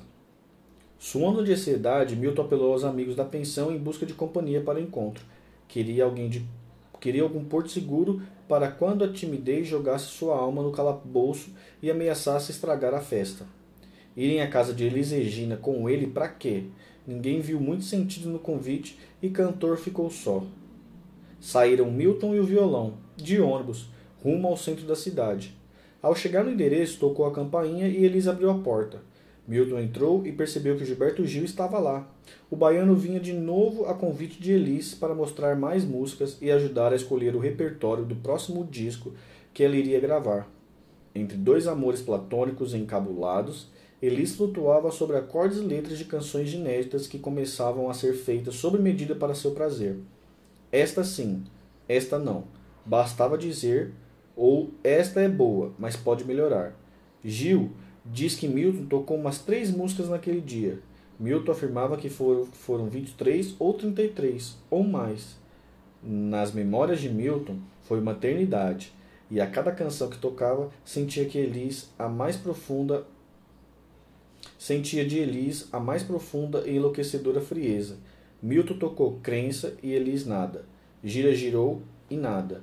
E a gente sonhando, nada e outra e mais outra, até jogar a toalha. Não tem mais nenhuma, insistiu. Não tem mais nenhuma, insistiu a cantora. Até havia, mas Milton a evitava. Tratava-se de sua primeira canção, composta anos antes em Belo Horizonte, logo depois que ele leu um livro com a história da música criada pelos negros dos Estados Unidos.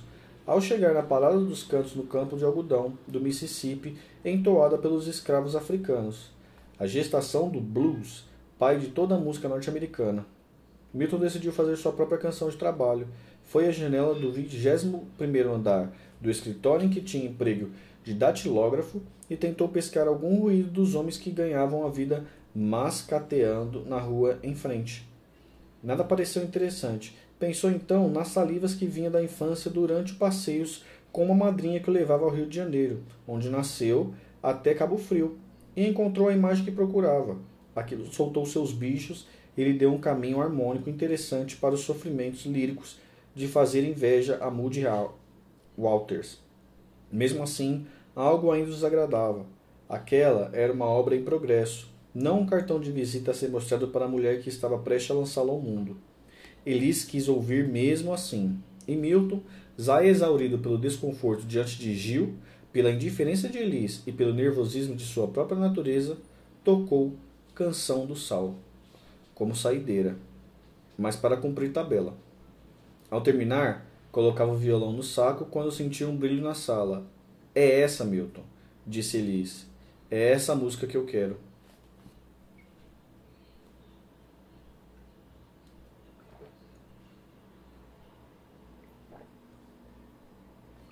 Canção do Sal abriu a porteira para a boiada de Milton nos discos de Elis Regina. Quando o álbum Elis saiu em 1966, todo o universo parecia estar a serviço da cantora. Gil e o parceiro João Augusto abriram a, com Roda, depois vinham Caetano Veloso, Samba em Paz e Boa Palavra. Edu Lobro e Jean Francisco Guarnieri, estatu, Estatuinha, mais Gil, Lunique 4, Chico Buarque tem mais samba, Marcos e Paulo Sérgio Vale, Sonho de Maria, Francis Raimes e Vinícius de Moraes, Teresa Sabe Sambar e Pixinguinha e João de Barro, Carinhoso.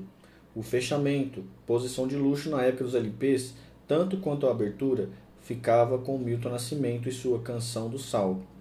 Elis gravou e adotou Milton como um sentimento materno, protegendo de uma cidade que parecia querer engolir sua simplicidade interiorana. Quando disse à direção do Fino que iria levá-lo ao programa, a cantora sentiu resistência ao convidar ao convidado que ainda não passava de um ilustre desconhecido. Se ele não vier, não tem programa, ameaçou. Milton foi. O mineiro apaixonava-se silenciosamente, cada vez mais, e pagava por sua proximidade com músicas, muitas músicas. Até o fim de sua carreira, Elis gravaria várias canções de Milton Nascimento. Mesmo que, mesmo que sua musa um dia não estivesse mais presente, seria só para ela que iria compor. A, sub, a sub, subserviência de Milton a Elis só não era maior do que as certezas que o cantor tinha sobre as suas próprias composições. Quando ouviu a gravação de Canção do Sal, usou sua mudez enigmática para passar um recado que não conseguiria dizer verbalmente, reservando-se ao direito do silêncio, sem explicações. Elis ficou intrigada, mas não insistiu. A partir dali, Milton passou a também a lhe dar medo. O que quer que viesse com sua assinatura deveria ser gravado com uma qualidade absurda. Sobre Canção do Sal, o pressentimento de Elise estava correto. O compositor não se manifestou porque não gostou do resultado. O problema não estava na voz, mas nos arranjos do maestro Chiquinho de Moraes, que tornava suave algo que deveria manter a pegada rude. Afinal, tratava-se de uma canção de trabalho. Milton entendeu que se falasse com Elis, por mais que escolhesse a palavra, ela não iria aceitar.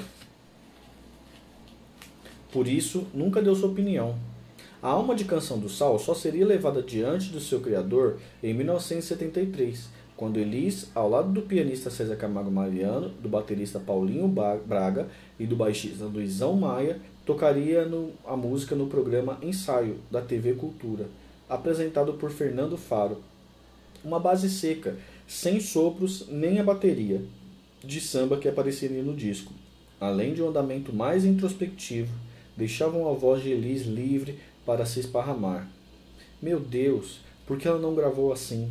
Perguntou Milton a si mesmo. Milton e Elis começavam a se entender sem palavras, tanto nas músicas quanto fora delas. Elis sentia que, mais do que com Gilberto Gil, que todos diziam ser seu compositor maior, Milton estabelecia com ela uma afinidade telepática. Ela sabia o que ele queria, mesmo se a música viesse sem letra. Só se queixava de sua mudez quando precisava de uma opinião, mas dizia, acostumada a homens de poucas palavras, desde que conheceu o primeiro deles, Romeu, o pai que passou por sua infância lendo jornal e fumando cigarro.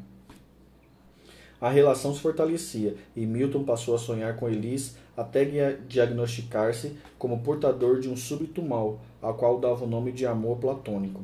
Elis não saía de sua cabeça, mesmo quando ele a via com outros homens, Milton ia às extremidades da paixão incondicional, criando uma lógica para suportar a dor.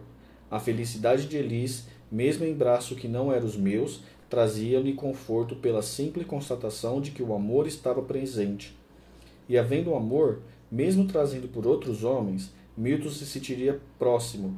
Suas maiores declarações eram feitas em músicas, não em palavras. Falassem o que fosse, saíram todas de seus sentimentos mais profundos por Elis, e teriam sempre a intenção de, de penetrar a alma de sua amada, como ele jamais conseguiria fazer de outra forma. Se um dia Elis percebesse-se a causa de tudo que ele criava e ela mesma cantava, quem sabe o que era sentido, enfim, poderia ser dito. Às vésperas de Natal de 1966, o cantor esperava Elis nos bastidores do fino da bossa para se falarem depois do programa. Eles sempre saíam para jantar com a conta garantida por Elis, já que, pelas economias de Milton, nem jantar haveria. Diz uma coisa, onde você vai passar o Natal? Quis saber amiga. Em três pontas com a minha família, respondeu Milton. Não, senhor, você vai passar o Natal no Rio de Janeiro comigo. Seria a primeira vez que o cantor quebraria a tradição e não veria seus parentes naquela época do ano. Milton aceitou o convite e conseguiu e seguiu para o apartamento de Elisa em Copacabana, onde a cantora receberia a família e alguns de seus melhores amigos. Ao chegar, sentou-se em um canto e deixou os olhos vagarem. Os presentes foram abertos e cumprimentos feitos. Elis puxou uma cadeira para ficar frente a frente de Milton, como se o mundo ao redor não existisse. Olhou bem nos seus olhos e começou a cheirar um pranto profundo que parecia estar lá havia um bom tempo. Uma frase veio à cabeça de Milton. Eu acho que aqui está nascendo uma linda história de amor. Elis desabafou sobre suas angústias, lembrando o episódio desde o tempo que tentava fazê-la. Uma nova se Lembrando episódios desde os tempos em que tentaram fazê-la, uma nova lhe campelo.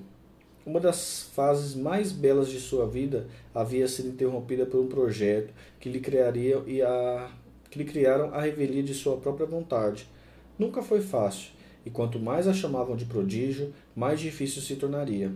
Ela só queria cantar, colocar para fora um monte de música que apareceria em sua cabeça, sem avisar hora nem escolher lugar. Não imaginava que a mesma música que a realizava tinha de fazer parte de uma ciranda de negócios movida por uma gente que ela jamais imaginou existir fora dos filmes de ficção.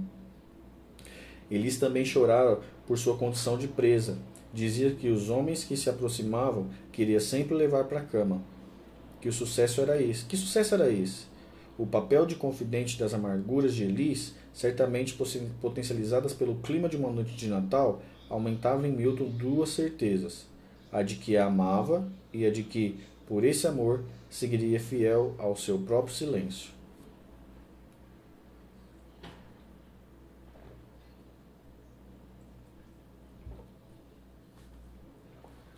A lista de grandes homens calados na vida de Elis. Peraí que acabou aqui o playlist.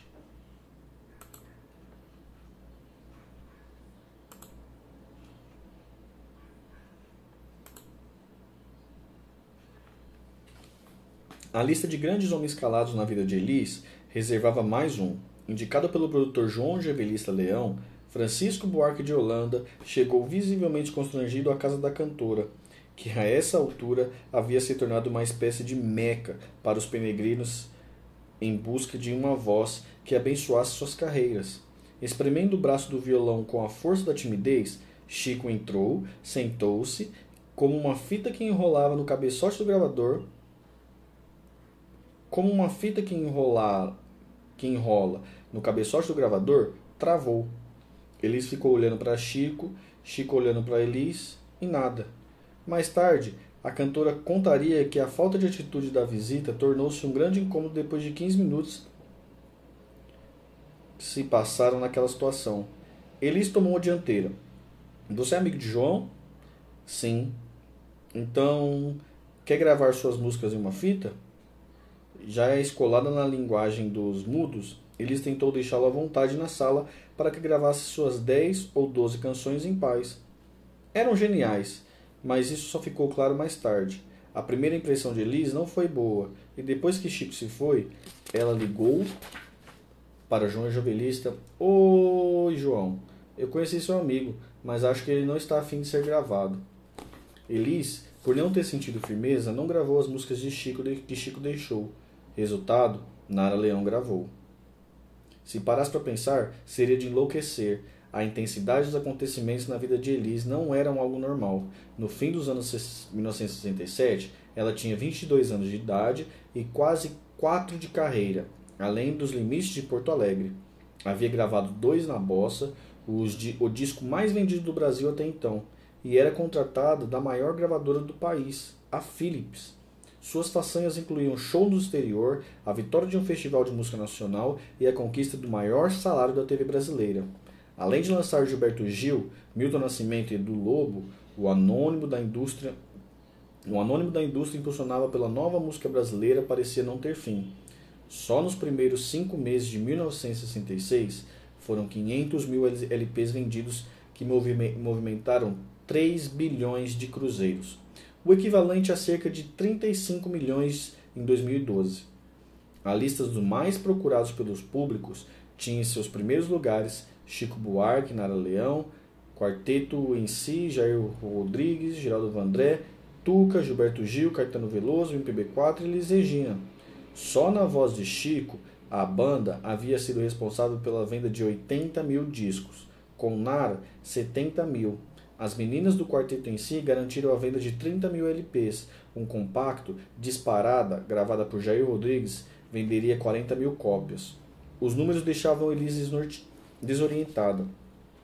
A ciranda de shows não lhe permitia respiros. Segunda estava em São Paulo, terça em Belém, quarta em Recife. Muitas vezes acordavam sem se lembrar o nome da cidade em que havia dormido.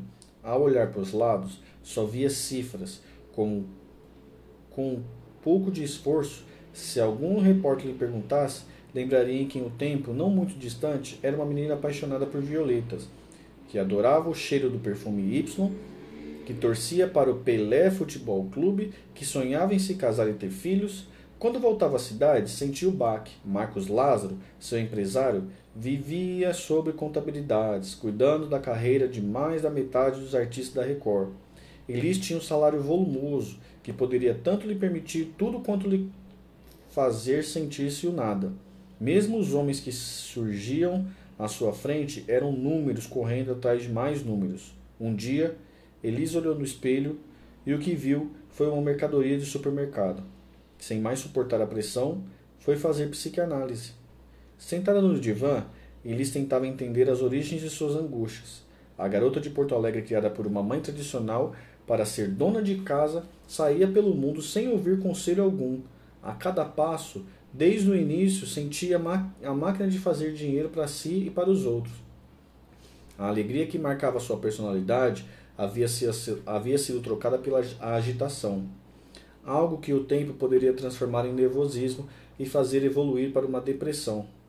Ele sentia que não havia recebido educação para viver no meio artístico. Suas crises, de, suas crises diária suas crises, diria em entrevistas posteriores ao tratamento, eram deflagradas sempre que atingia pela falta de honestidade. Procurei carinho no meio, mas não achei, disse a revista Manchete em 66. Seus complexos, suspeitava, poderiam ainda ter origem em sua estatura de 1,53m, que a condenava a ver a vida passar do andar de baixo. Pessoal pequenininho tem um negócio esquisito que movimenta para frente. Não dá para explicar. Ele tem que crescer se não morre. Se não puder ser maior fisicamente, tem que ser maior na profissão. Disse no mesmo ano, em entrevista ao jornal Última Hora. Ao final de não mais de cinco sessões terapêuticas, Elis comemorava um feito. Sempre liguei muito para o que diziam de mim. A psicanálise me ajudou agora. Não penso mais nisso. E lamentava outro. Aprendi na psicanálise que não se pode ser vulnerável diante das pessoas que nos rodeiam. Perdi a confiança em mim e no resto. Quando desci os primeiros anos e encontravam com sua infância, vi uma menina de dar pena. Por ser a única guria entre os Carvalho Costa, percebia ter sido prisioneira de amores excessivos por parte da mãe, da avó e da tia. A sensação de ser propriedade alheia voltava agora, ao olhar para si e só ver um fantoche na mão dos homens da gravadora, do showbiz, das emissoras de TV. É terrível não nos sentirmos de nós mesmos.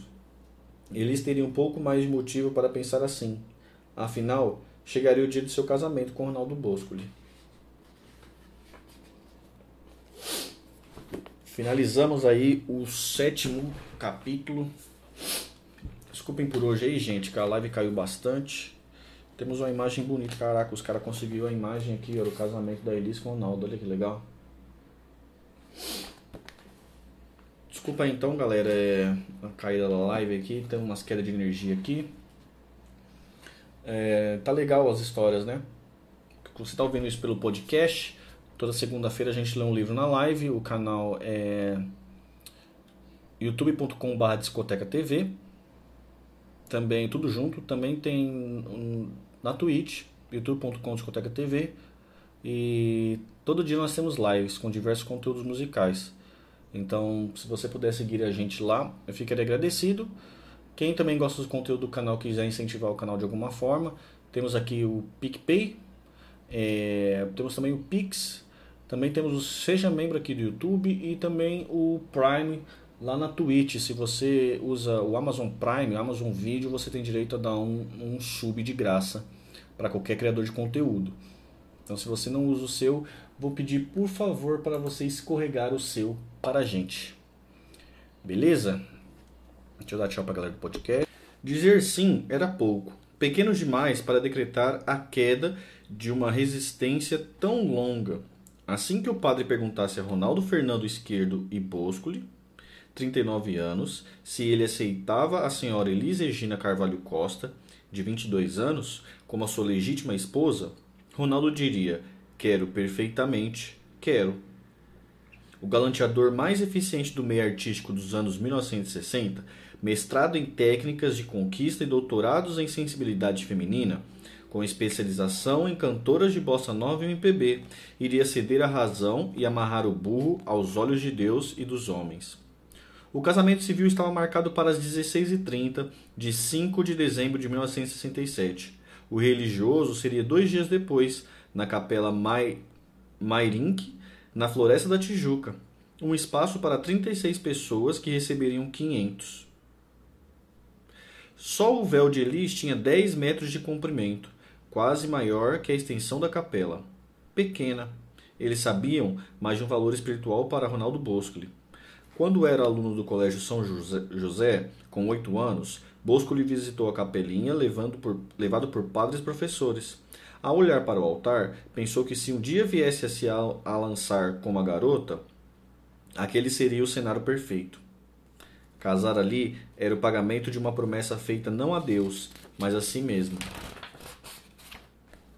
Não por acaso, o civil foi marcado na própria casa dos noivos, uma mansão em estilo mediterrâneo de impressionar a High Society na ladeira da Gruta da Imprensa, Avenida Neymar, Rio de Janeiro, de costas para o verde do ainda pacífico Morro do Vidigal e face para um horizonte sem fim de mar azul. A morada de três andares em estilo colonial com três quartos, dois banheiros, uma sala de estar de 11 por 5 metros, uma sala de jantar, dois escritórios, móveis de madeira antigo, dependências para cinco empregados e um deck arrebatador havia sido pivô na decisão de juntar os trapos. Elis, aconselhada por Boscoli, havia deixado de gastar os tubos em roupas e joias para buscar a sua casa dos sonhos no Rio de Janeiro. Um cantinho para chamar de seu, que não parecia existir por menos de 200 milhões de cruzeiros novos. Numa tarde de ousadia, o casal resolveu subir a ladeira da gruta e topou com um branco iluminado de uma mansão fora dos padrões dos apartamentos que tinham visto até então. O pacote oferecido por 150 milhões de cruzeiros incluía mansão com praticamente tudo o que tinha dentro. Boscoli não teve dúvida de que Elis deveria fechar o negócio na hora. Ah tá, e se eu comprar esse elefante branco e você não se casar comigo? Disse ela. Boscoli percebeu a corda fisgando o pescoço. Era hora de dizer sim. Um dia antes da cerimônia, Elise recebeu alguns jornalistas para mostrar os seu, seus mimos, ainda deslumbrada com a mansão no qual havia dormido pela primeira vez na noite anterior. Seguia com eles pelos cômodos apontando os objetos que mais gostava. Olha aquele relógio lindo, foi do meu avô. Tem mais de cem anos. Esse sofá de couro foi Marcos Lázaro quem me deu. Aquele sino persa é a nossa campainha. Ao cruzar com o retrato de Frank Sinatra na parede do escritório do marido, que só chamava de velho, comentou com bastante verdade. O velho gosta mais dele do que de mim. Elis passava dias de angústia à espera do casamento. Fumava meio maço de cigarro por dia, algo bem acima de sua média, e dava sinais de esgotamento físico. Ontem quase dei uma trombada com um carro. Estava cochilando no volante. Disse aos repórteres: Amanhã, a esta hora, estarei casando. Parece mentira. O amanhã chegou rápido e Elise entrou apressada em casa. Direto do cabeleireiro, os jornalistas estavam por lá de novo. Dessa vez, ao redor de Boscoli. Irritada, ela passou calada, tocando boboca na sala. Um dos seis cachorros da família. Vocês estão vendo? Ela é assim mesmo, disse, que, disse visivelmente exausto em meio a uma espécie de coletiva de imprensa improvisada. Talvez a única que se tenha registro no Rio de Janeiro oferecida por um noivo duas horas antes de seu próprio casamento. Vamos nos casar com separação de bens, fazia questão de explicar, levando roupas em público antes mesmo de ela, que eles ficassem lavando roupas em públicos, lavando roupas em público antes mesmo que ela ficasse suja. Aquela casa que todos viam com olhos grandes, dizia, seria paga por ele também, sua condição agora era de um ex-aventureiro do amor. Golpe do baú? Se quisesse, já o teria aplicado em outras mulheres, dizia nas entrelinhas. Elis muito lhe devia por ser ele o mentor de seu novo visual. A declaração seguinte seria ainda mais boscoliana. Não sou rico, mas estou bem. Ela ganha 15 milhões por mês e eu 2,5. O trivial será mantido por mim, o luxo por ela. Quero ser o Ronaldo Boscoli, não o marido de Elis Regina.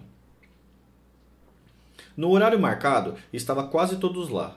16 convidados, 33 fotógrafos, 10 cineastra, cinea, cinegrafistas e um juiz com o livro BB4 aberto na folha 158 esperando Ronaldo Boscoli e Elis Regina para testemunharem um matrimônio no qual muitos só acreditavam vendo. A imprensa abriu sua artilharia. De qualquer maneira, nunca se pode saber com quem nossos filhos vão se casar. Às vezes a gente cria uma pessoa com todo carinho, conforto e educação para vê-la, enfim, tomar, tombar nos braços de Ronaldo Boscoli.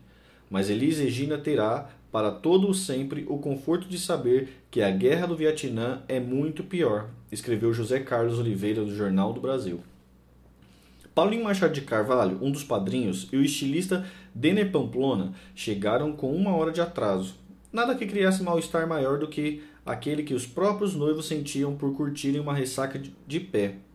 Havia dois dias vinha Havia dois dias vinham fazendo juntos suas despedidas de solteiro.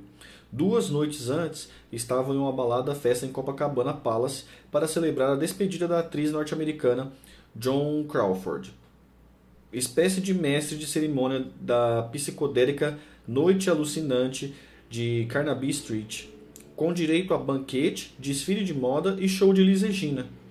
Os noivos mal se aguentavam, publicou o jornal O Estado de São Paulo no dia seguinte ao casamento.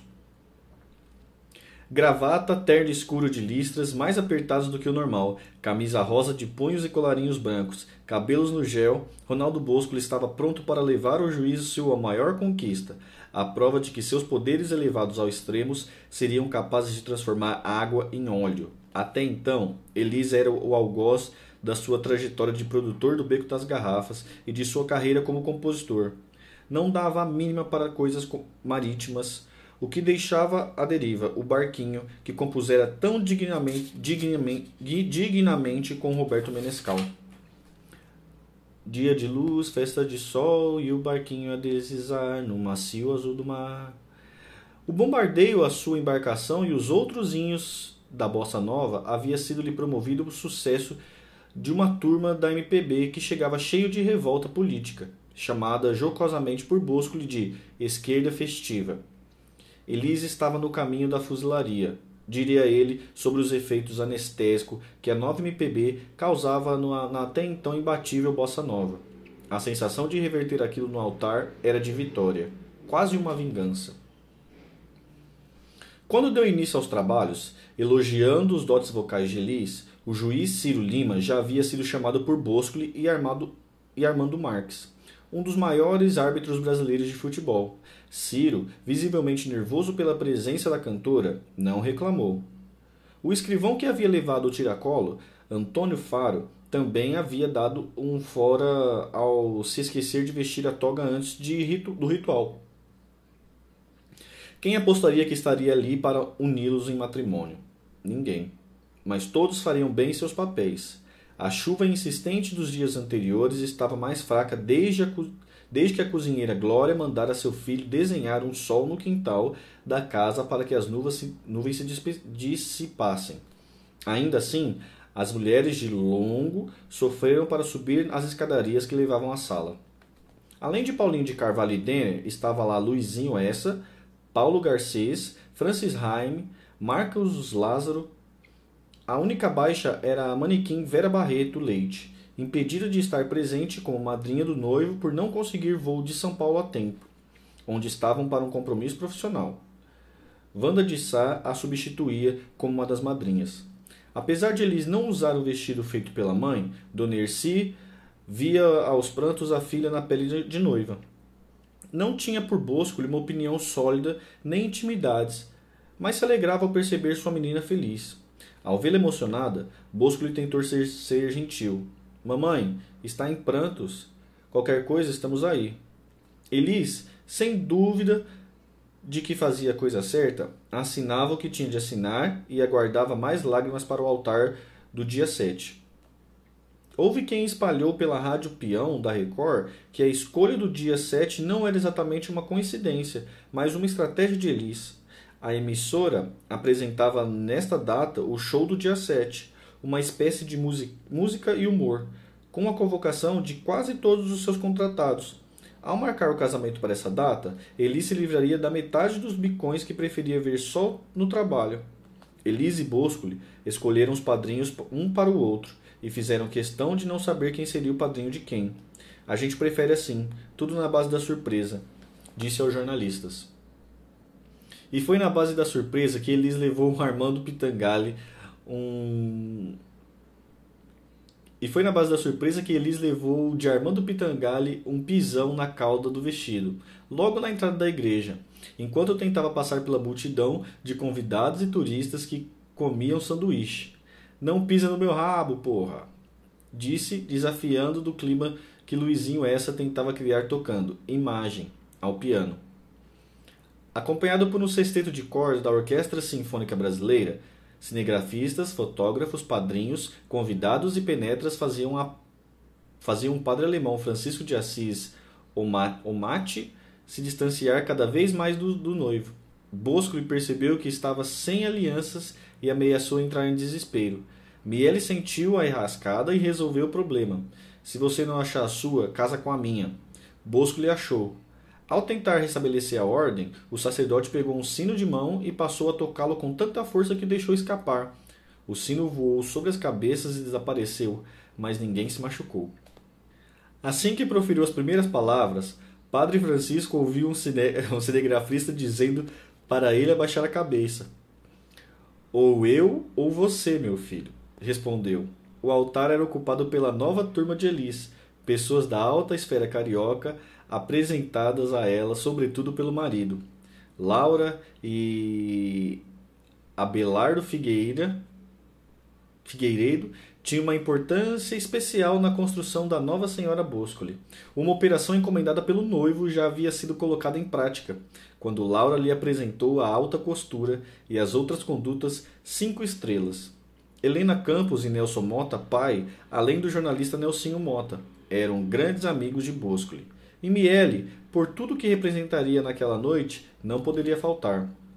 O ajudante do vigário, que deveria ler as passagens religiosas, não estava presente.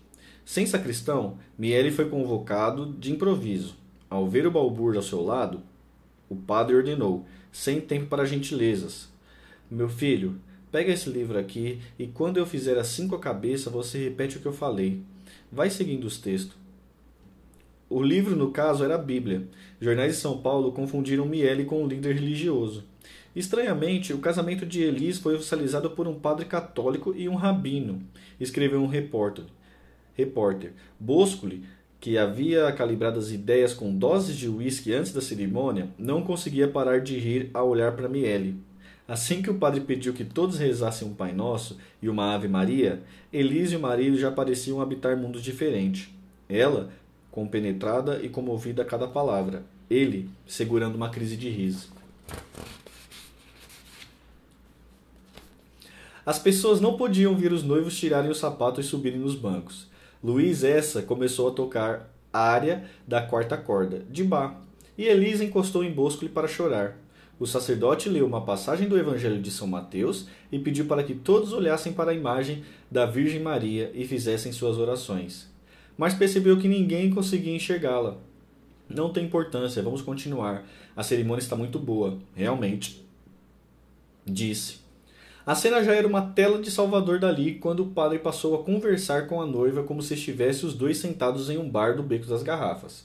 Ao ver a certidão de batismo de Elis, ele disse ter notado que a cantora havia sido ungida por um padre conterrâneo seu, chegado ao Brasil da Alemanha na mesma época que ele. Elis devolveu o comentário com mais frugalidades e os dois engataram uma conversa até Padre Francisco olhar para Boscoli.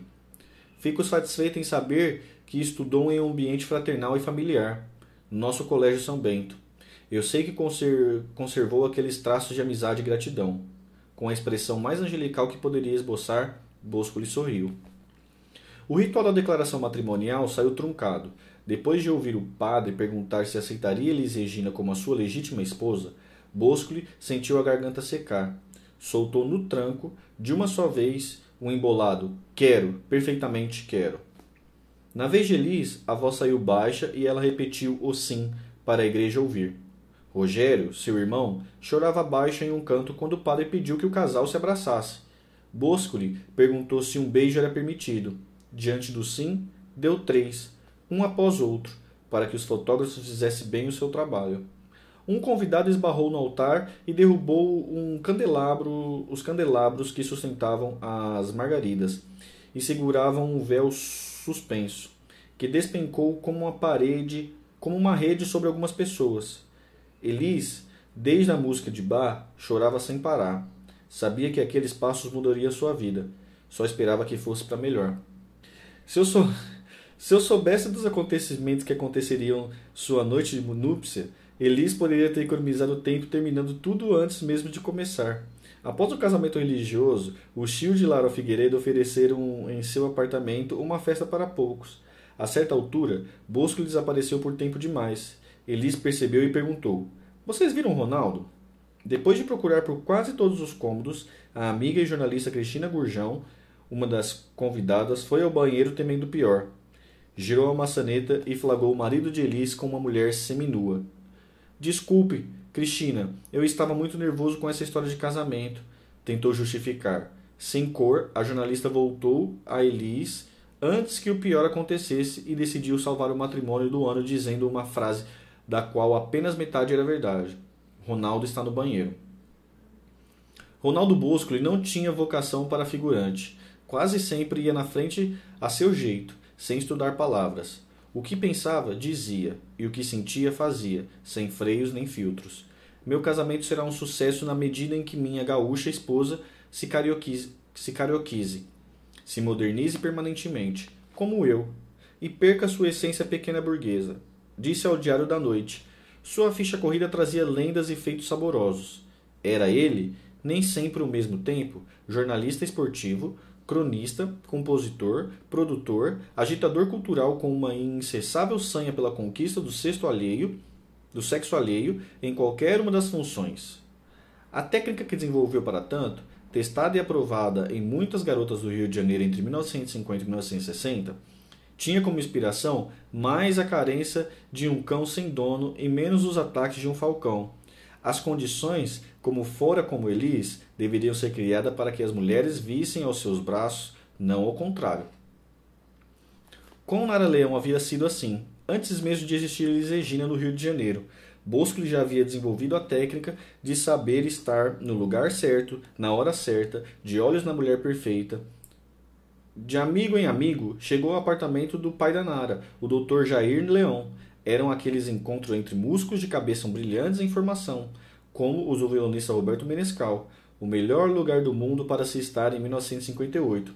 Até porque seriam as festas de apartamento da Zona Sul carioca que dariam régua e compasso para o surgimento da bossa nova já esboçada pela voz de Dick Farney e pelo piano de Johnny Alf. Ao contrário de Nara, de Nara, meiga, sensível e hábil com os instrumentos em comum a uma mulher como era o violão, Boscoli era desafinado e sem dotes para instrumentistas. Seria um fanfarrão em meio a tantos virtuosos, não fosse a sua capacidade de criar belos versos. É só um galã de rodoviária se não conquistasse a rainha daquele grupo. Nara Leão, morena, olhos grandes, lábios fartos, inteligente, pequena em corpo e intensa em sentimentos. Manteve com Bosco uma relação doméstica de entrega e com a doença dos pais. Doméstica até demais, a ponto de despertar no produtor uma súbita vontade de pular a cerca para cair no quintal de Maísa.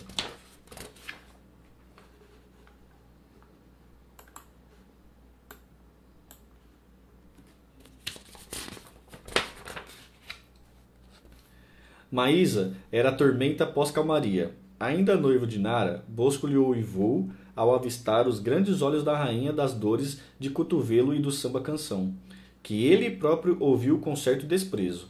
Alta, encorpada, lábios estreitos, inteligente e explosiva, era seu novo desafio.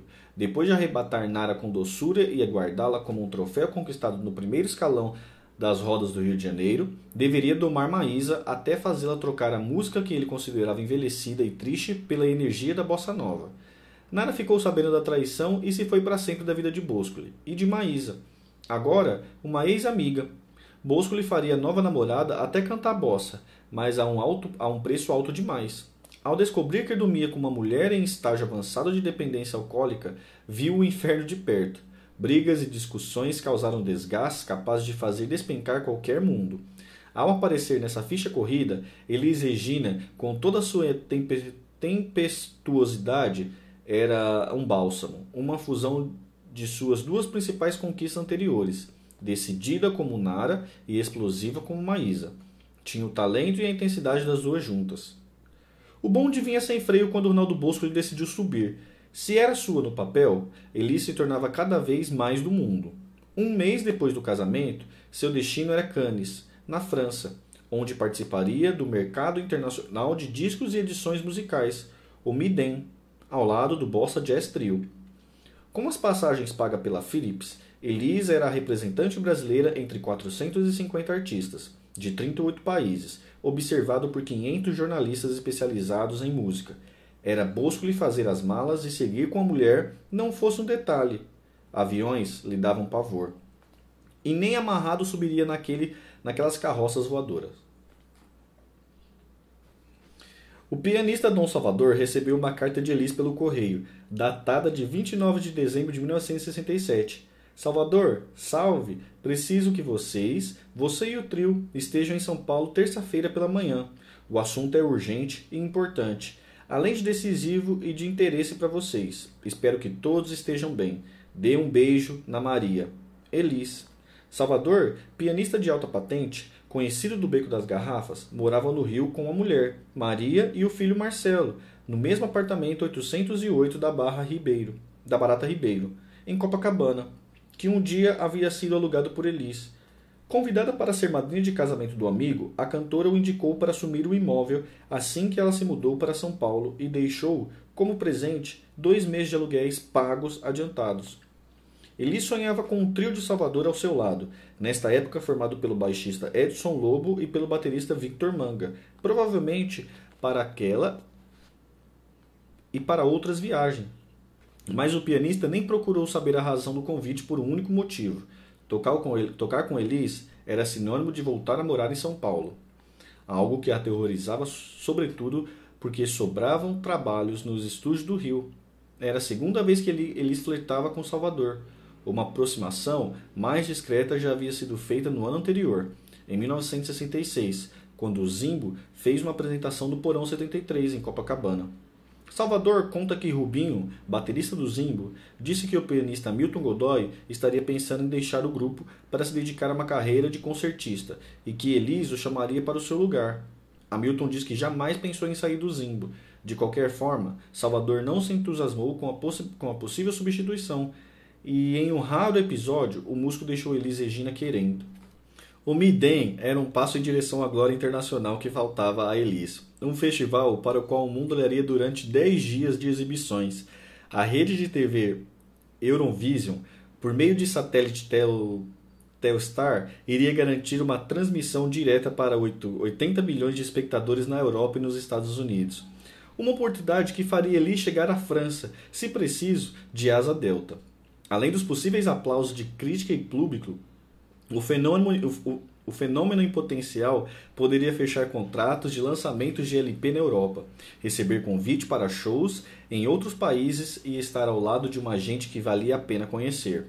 A atração que fecharia a noite em que Elis cantaria era a Supremes, de Diana Ross, que chegavam orgulhosamente por, pelos mais de 35 milhões de discos vendidos só nos Estados Unidos.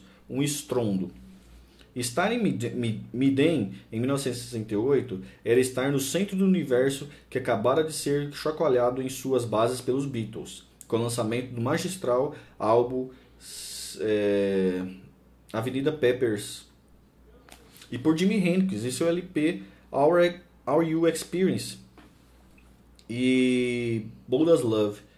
O rock viajava nas doses de um ácido que respingava no Brasil. Ao ouvir Beatles, Gilberto Gil pirou. Imaginou como seria se misturasse Beatles à banda do, do, do de Pifanos, de Caruaru, e subiu os alicerces do Tropicália ao lado de Caetano Veloso.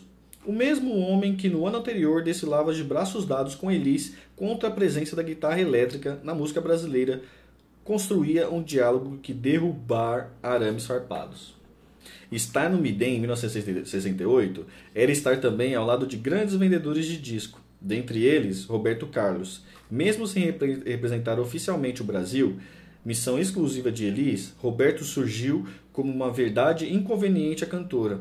Sua passagem por Cannes era para receber um troféu na condição de artista brasileiro que mais vendeu disco em 1967 Elis podia encantar, encantar plateias com Upa Neguinho, mas ninguém faturava mais que um rei voando de asas da namoradinha de um amigo meu.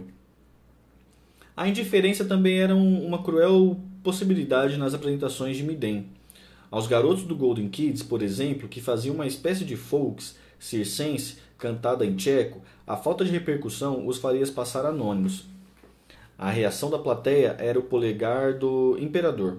Aplausos burocráticos mandavam os artistas de volta ao seu país na mesma classe econômica em que havia chegado. Gritos efusivos estendiam a eles o tapete vermelho.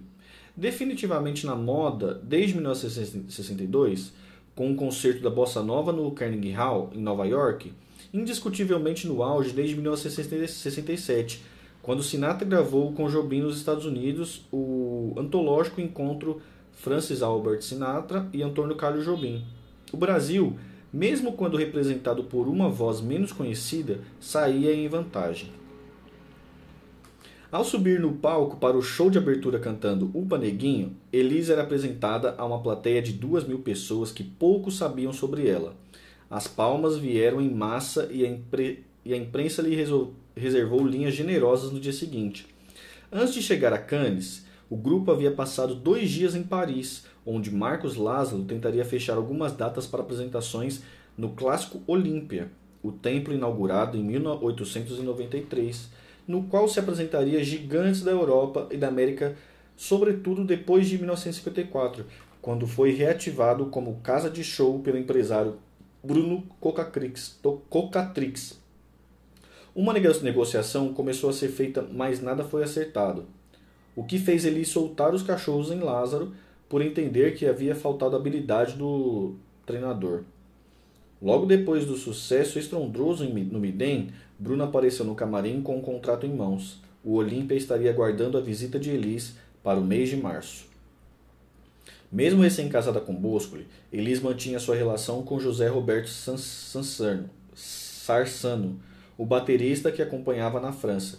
Beneficiada pela intimidade secreta de uma viagem internacional, era discreta em um romance presenciado pelos amigos do grupo, Amilson e Jurandir. Apesar de se sentir sempre ao lado de uma criatura dez anos mais experiente, a mil léguas de distância de sua ingenuidade, José Roberto não via em Elis uma mulher bem resolvida emocionalmente disposto a curtir a vida, percebia que tanto sucesso e dinheiro despejado sobre uma garota de origem humilde cobrava seu preço. Dentre todas as mulheres que viviam em Elis, uma não conseguia encontrar a felicidade. Aos olhos do baterista, ela não estava casada por paixão, mas por segurança. Ainda que estivesse certa de que era Boscoli quem lhe daria um filho, Elis não falava do marido com o calor dos apaixonados. A Record sentia que seu pássaro fazia voos cada vez mais distante. Era preciso agir rápido para segurá-lo. Se não mais pelo bolso, dessa vez pelo coração. Assim que voltasse do Olímpia, Elis receberia uma homenagem no clássico show do dia 7. Sua vida seria contada em detalhes com a presença de toda a família: pai, mãe, irmão e colegas de trabalho que iam de Chico Anísio a Marcos do Vale, Nelson Mota e Hebe Camargo. Tudo estava pensado para que em três horas e meia de duração Eli se desmanchasse em lágrimas e lembrasse que sua história tinha raízes fincadas embaixo de cada lajota daquela emissora. A volta de Paris foi com estilo. Ao chegar ao aeroporto Orly para uma temporada de três semanas no Olímpia, Elise era guardada por Bruno Cocatrix, em meio a repórteres e cinegrafistas. A TV estatal francesa tinha por norma evitar estrerias, estrerias coletivas com exibições maciças de um mesmo artista. Ao perceber o clamor em potencial pela brasileira de cabelos curtos e sorriso largo, quebrou a regra e a mostrou cantando sete vezes durante a semana. A revista L'Express registrou a política de anti anti-matracagem de Roland Dordian, novo diretor de departamento de variedades televisionadas, está caindo em contradição antes mesmo de ser aplicada. Isso por culpa de um diabinho brasileiro de 23 anos chamado Elis Regina. Uma emissora de rádio se referiu a ela como La Petite Brasilienne, Belle, como Le Solier, a pequena brasileira bela como o sol. A revista Paris Match a recebeu como uma reportagem a cores de três páginas, um luxo só dispensado aos grandes da época. Minutos antes das cortinas vermelhas serem abertas e Eli ser chamada ao palco por um apresentador de smoking, a cantora aparentava uma confiança incomum no camarim. Já havia passado e repassado cem vezes o francês que usaria para apresentar seus músicos e com o qual, espertamente, cantaria Samba da Bênção, com uma pronúncia orientada pelo próprio Cocatriz, para derreter as geleiras europeias. E agora, a cantora considerada por Bruno Cocatriz como a nova Edith Piaf, anunciou arriscadamente o mestre de cerimônias. Por mais que a plateia confiasse no faro de Bruno, comparar uma mulher saída da distante América do Sul com a diva maior dos franceses soava heresia. As palmas foram frias e Elis, agora, entrava para matar mil leões. Depois de apresentar o Bossa Gestril como todos os biquinhos do francês bem pronunciado, Elis fez um sinal ao grupo e todos atacaram, de arrastão. Charmosa, de vestido curto e dourado, comprado na Boutique Real, a mesma fornecedora de Brigitte Bardot. Elis começou uma rápida e implacável conquista. A plateia que havia garantido ser uma das mais frias entregava-se em palmas para acompanhar o samba da bênção, em francês e o canto de Ossanha.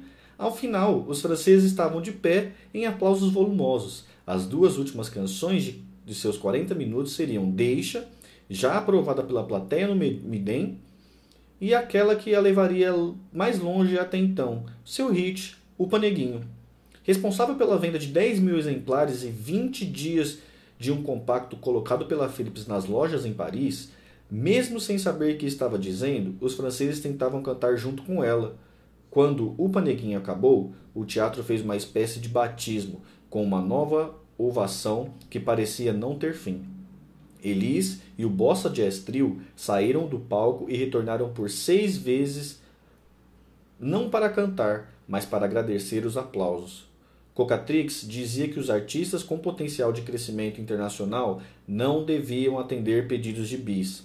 Elis é um dos maiores talentos que eu já vi, comparado a Judy Garland e, em alguns momentos, a Barbara Streisand falava aos repórteres. É lamentável que ela volte ao Brasil. Uma artista internacional não tem direito de ter pátria. E, olhando para a cantora, seguia: Você tem tudo para fazer sucesso na Europa. Deixa que eu cuido disso. Quando o encontrou no camarim, Elis foi tomada por um choro incontrolável. Como Edith Piaf e Charles Aznavour, ela via Paris a seus pés apenas quatro anos depois de deixar Porto Alegre. Dona Erci precisava estar lá. Um telegrama do Brasil, assinado por Ronaldo Boscoli, trazia três frases. Eu sabia, eu sabia, eu sabia. Vencer em Paris era espantar o fantasma da dúvida. Afinal, o ouro que havia lustrado em seu país tinha o mesmo brilho fora dele. Inspirada, havia escrito uma carta apaixonada ao marido Boscoli pouco antes do show, colocando o flerte com o baterista Sarsano na gaveta das aventuras.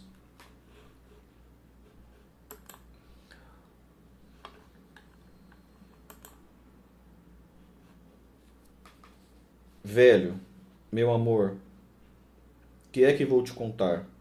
Que estou feliz, que as coisas correram a mil maravilhas, que tudo se encaminha da melhor maneira possível. É verdade, eu não poderia estar melhor. Em todos os lugares que eu chego, em todos, sou recebida friamente, até cantar. Depois, então, tudo muda. As pessoas prestam atenção, mudam cenários, apresentação, iluminação e etc. Chovem convites, a imprensa fala de mim e tudo.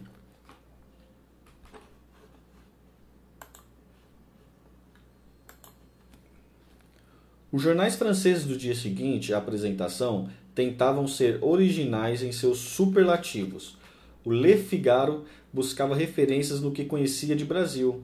Ela é a flor do carnaval do Rio, do qual possui a efervescência. Um rosto curioso, diferente, com a testa larga, com todo o seu corpo dança sobre o vestido. O seu samba nunca é triste e a sua alegria, leve, tem um charme irresistível. O Lau... Laurori adornava mais. Uma extraordinária e encantadora brasileira, Elis Regina ou o ritmo louco levado ao paro... paroxismo. World Pop News sugeria os próximos passos. Ela canta, termina o número e todos pedem bis. Merece a gravação de um LP que bem poderia ser registrado em Londres, em língua inglesa. No dia seguinte, o primeiro casal que avistou Elis a abordou com uma caneta nas mãos. A senhora pode nos dar um autógrafo? Conforme conversaria mais tarde, Elis se sentia Deus. Marcos Lázaro contava os dólares depois do show. Seu escritório passou a receber dezenas de telegramas da Noruega, Suécia, Dinamarca, Alemanha, Estados Unidos, pedindo pela Bárbara Streisand brasileira. A alta procura elevava a cotação de Elis. Suas apresentações agora não sairiam menos de 20 mil dólares. Elis merece, precisamos valorizar nossos artistas, dizia o empresário com orgulho, com orgulhoso sotaque espanhol. A empresa brasileira saudou Elis com a mesma euforia que a francesa. E o jornalista Fernando Lobo, pai de Edu, não percebeu a alfinetada nos cartolas em um comentário. Não perdeu a alfinetada nos cartolas em um comentário no Correio da Manhã. Não é de hoje que os artistas brasileiros se viram sozinhos. Os de mando só descruzam os braços para bater palmas. Agora que Elis marca o maior sucesso pela música popular brasileira, vai sair feijoada completa pelos moços do Itamaraty. Ronaldo Boscoli, ainda preferindo a morte por solidão à possibilidade de despencar de um avião e desaparecer no mar, havia enviado cartas de amor e desespero pela ausência da mulher. A conta do telefone de Elis batia os 200 dólares em ligações para socorrer as crises de angústia do marido. Apesar dos momentos de curtição ao lado do ser Sarsano, a cantora declarava-se de novo a Boscoli em seu retorno ao Brasil. Velho, eu não vi a hora de te ver. Você se comportou direito? Ao jornalista que esperava o aeroporto do Galeão, lamentava sobre a distância. Só morei 15 dias na casa do Rio desde o nosso casamento. Mais magra, de vestido azul e branco, com grandes óculos escuros sobre o rosto maquiado, trazia 110 quilos extras de bagagem que incluíam souvenirs, dois óculos de sol, castiçais para casa nova, vestido da Dior, roupa Pierre Cardin e o biquíni estampado que ela não poderia usar nos 3 graus abaixo de zero de Paris, além de muita maquiagem. Ao total, um estouro que lhe custou 800 dólares em taxa de alfândega. Para Boscoli, meias, abotoaduras de ouro e uma foto em que Elis parecia em frente ao cartaz com seu nome na fachada do Olímpia. O marido que entendesse o recado. Em breve, a França teria Elis de volta.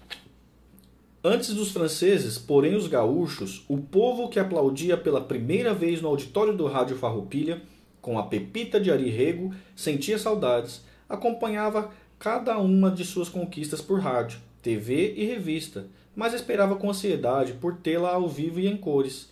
Os gaúchos a amavam incondicionalmente, mas algo não soava bem quando Elis pronunciava palavras sobretudo com letra R e S. Uma delicada relação fonético-cultural havia se imposto assim que os fãs do Sul se depararam com as primeiras entrevistas de Elis fora de Porto Alegre. Ao adotar o sotaque carioca com tamanha habilidade e rapidez, Elis era vista como alguém que preferia esquecer suas origens. Uma atitude que feriu o orgulho sulista na alma. O canto de sua fala evitava a língua vibrando orgulhosamente no céu da boca e impostava um chiado que torturava os ouvidos da tradição. Os que esperavam de Elisa a redenção, por nunca ter se tornado embaixadora dos Pampas, no entanto, daria com as cuias na água. Eu saí de Porto Alegre para ser cantora, não para fundar um centro de tradições gaúchas. Nunca disse que iria sair vestida de prenda cantando Prenda Minha. Diria em 1981, em pleno território gaúcho, durante uma entrevista ao Jornal do Almoço, da emissora RBS. Quando saí daqui, saí porque não tinha mais onde trabalhar. Os conjuntos de baile estavam acabando e a TV Excelsior havia invadido o país. Outras pessoas ficaram e acabaram morrendo. A ferida aberta naqueles que viam ingratidão em sua postura tinha uma chance de cicatrizar.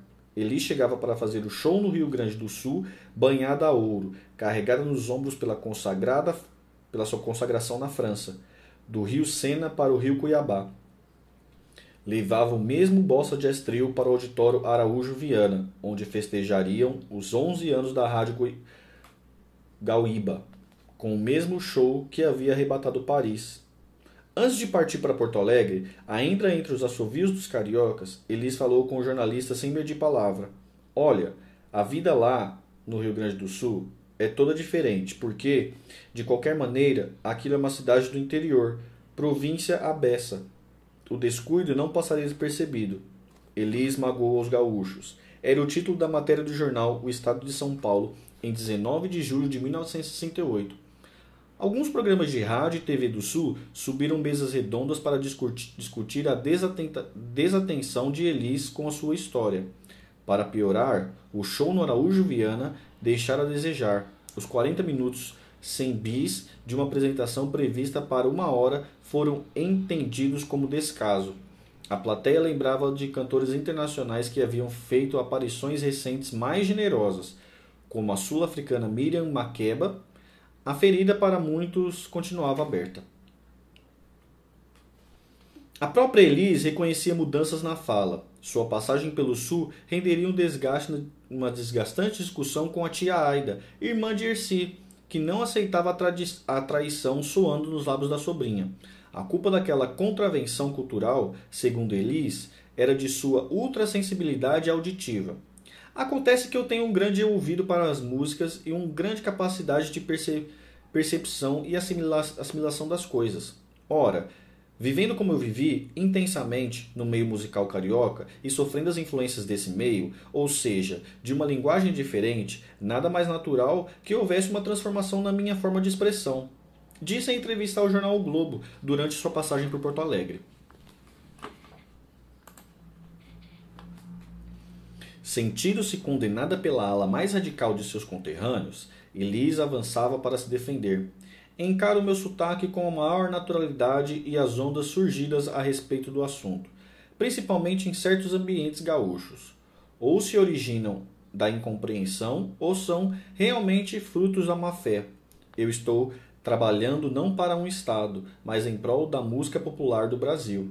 A revista O Cruzeiro voltou ao assunto, elevando mais a temperatura. Sou gaúcha, mas não tenho problema com Porto Alegre. Porto Alegre é que tem problema comigo.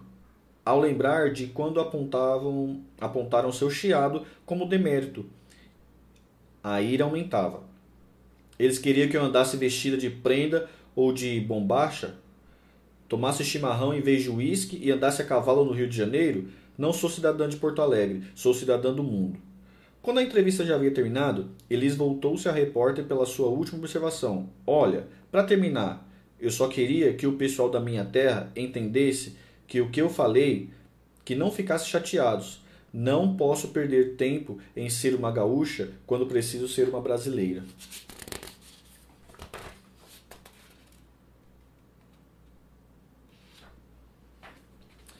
Chegamos aí ao capítulo 9 e acabamos o temos uma foto aqui ó, no capítulo 9. Ó.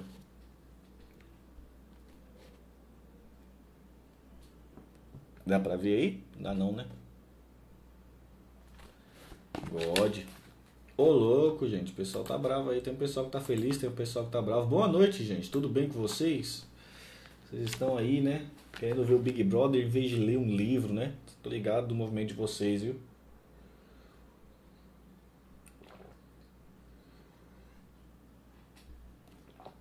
Tamo junto, Luiz. Tamo junto, Luiz. Quem mais tá por aí? Galera veio pra ver Big Brother ficou pra ler o livro mesmo, né? Fala galera que quer assistir o BBB e veio parar nesse vídeo, cu do jovem moderno do século XXI, vai no perfil do Cauã que tem uma live lá. Obrigado de nada. Boa. Ferrari tá bravo aí. Eu não, meu irmão Sapraga. Estamos no capítulo 8 aí, gente. Quem quiser ver aí, ó, quem ficou interessado pelo livro aí, tem todos o. Até o capítulo 8 aqui, né? Que a gente leu agora. Tem todos no canal aí, mano. Se inscreve, deixa um likezinho aí, mano. Ajuda nós aí. Tamo junto. A Elis, que estava nas primeiras impressões de Roberto Menescal, ainda era a moça que aparecia em alguns programas da TV do Rio em 1964. A imagem passava em instantes, mas dava o recado. Menescal ficou surpreso com a força daquela voz sem saber que Elis também estava informada das mágicas do seu violão. Quando ainda era um esboço de cantora, tocou a campanha da casa do compositor, acompanhada pelo baixista Manuel Guzmão, em busca de músicas para gravar o seu primeiro disco na Philips. Mas Menescal não estava. Seu Menescal, veio uma moça aqui, disse que era Elis Regina, contou a empregada. O tempo passou com Elise Menescal como gato e rato até o acaso os colocar frente a frente nos corredores da Record. Enquanto conversavam, lembravam das tentativas de contato. Perceberam que Antônio Carlos Jobim se aproximava. Uma rápida sequência de frases trocadas entre ele e Elis, ou a ausência delas, deixou Menescal incrédulo. E aí, Menesca, como vai? disse a Jobim. Tudo bem, Tom. Esta aqui é Elis Regina. Menescal apresentou. Ah, que bom, já ouvi muito falar dessa moça. Como vai, Elis? respondeu o maestro. Por constrangimento ou falta de memória, Jobim parecia ter apagado o episódio em que havia reprovado a gaúcha na casa de Carlos Lira para o teste de pobre menina rica. Elise ignorou a existência de Tom Jobim, fez apenas um sinal com a cabeça e voltou a falar com Menescal como se ninguém estivesse ao seu lado. E então, Menescal, a gente pode marcar para ver aquelas músicas? Não podia ser. Eli sabia quem era Tom Jobim. O mundo sabia. Menescal supôs que fosse a rede de segurança armada pela timidez de Elis e tentou contornar a situação. Mas Tom sentiu o golpe. Pois é, Meneca, a gente se encontra por aí. E saiu. Na primeira ocasião em que os amigos se viram de novo, Jobim teve que comentar: Rapaz, aquela gaúcha é danada. Menescal foi convidado por Elis para ser o seu novo guitarrista e diretor musical. Seria também uma das primeiras testemunhas em que nem tudo na vida de Elise Boscoli era tão cor-de-rosa quanto pintavam as páginas das revistas. Manchete. na qual Boscoli escrevia uma coluna. Durante as preparações para uma temporada de shows na Carioca Boate Sucata, do empresário Ricardo Amaral, algo dizia que o novo espetáculo poderia virar caso de polícia. Quando os fios despencados do casal se encontravam na Lagoa Rodrigo de Freitas, ouvia-se a explosão em Copacabana. 600 pessoas por noite assistiam a uma mulher radiante sem saber das cenas protagonizadas nos bastidores. Elise Boscolis pareciam desenvolver com, com gosto a técnica de guerrear em público sem se abalar. O show era produto de ensaios conflituosos em que qualquer pedido de Bosco ou observações de Elis serviam de estopim para um embate. Menescal via as discussões lembrando da frase de Carlos Imperial dias depois do matrimônio. Deus castigou os dois casando um com o outro. A cada ensaio, palavrões voavam sobre os músicos, respeitando mais ou menos o mesmo crescente. O diretor marido Bosco lhe pedia à cantora esposa Elis que fizesse algo, um movimento, um gesto, uma impostação de voz diferente. Elis dizia que não faria porra nenhuma. Bosco a mandava a merda, dizendo que não precisava fazer nada mesmo. Elis, então, afirmava que se quisesse fazer o que acabara de dizer que não faria, poderia fazer sim. Afinal, quem era Bosco para dizer o que ela deveria fazer ou não fazer? Muhammad Ali versus Sonny Linston, ao vivo e com entrada franca. Guerreavam muitas vezes por mais tempo do que passagem das músicas. Quando as cortinas da casa se, abria, se abriam, Elisa respirava fundo e surgia no palco com o brilho de deixar Bosco, Miele e Menescal desconcertado. Não acredito que essa é a mesma mulher, pensava Miele. Equilibrando-se sobre as cordas elegantes de Menescal, dirigida pelo maestro eh, Erlon Chaves e observada por Armando Pitangui, Pitigliani, Elis quebrava a trilogia festiva da série 2 da Bossa com Elise Especial, um álbum mais sofisticado que o de 1966, de mais voz e menos instrumentos, com arranjos orquestrais contidos, pianos quando preciso, bateria se necessário, importavam importavam mais a colocação da voz, a qualidade dos vibratos, a carga emotiva de maior ou menor intensidade que as palavras pediam. A Menescal, a cantora mostrava traços de personalidades que iam muito além do pugilismo verbal. Se quisesse, chorava sem desafinar. Se quisesse mais, usava o choro como recurso para abafar as notas e torná-las mais suaves. Carta ao Mar era uma declaração de Boscoli a Elis dos tempos de paz, musicada por Menescal, que havia atingido a cantora no mesmo lado do peito onde paravam as canções que a biografavam com êxito. Maior do que a solidão que sentia pelas partidas da mulher, as desavenças poderiam jogar a alma de Boscoli em um calabouço, como declamavam na sombra de seus versos. Me multiplicam em sol, tanto uma canção para você, Trago flores, girassóis, não me importa o mal querer, ao que vai em mim, vem, de um desejo imenso de ser outra vez, um barco, um azul, outra vez, de tarde, morrer. Elis gravou Carta ao Mar no limite da emoção, abrindo a torneira para que as lágrimas apenas gotejassem a ponto de embargar a voz, sem deixar que inundasse a melodia. Conseguir manter o descontrole iminente sob o controle era uma arma. Não sei como ela faz isso. Se eu choro, tenho que parar, dizia Gal Costa. Menescal recrutou os soldados que já tinham em mãos para a nova batalha de Cannes. Sem o Bossa Jazz Trio, Elis voltou ao Midem e ao Olímpia, escoltado por Elis 5, com o baterista Wilson das Neves, o pianista Antônio Adolfo, o baixista Jurandir Meirelles, único remanescente do Bossa Jazz e o percussionista Hermes, além da guitarra de Menescal. Sim, guitarra, respondia Elis quando lembrava, lembrada pelo jornalista da batalha que havia encapado contra os ameaçadores símbolos da cultura anglo-saxã. Elis erguera um argumento técnico para explicar a queda de suas bastilhas durante uma temporada que fizera com o mesmo Elis 5 na boate sucata.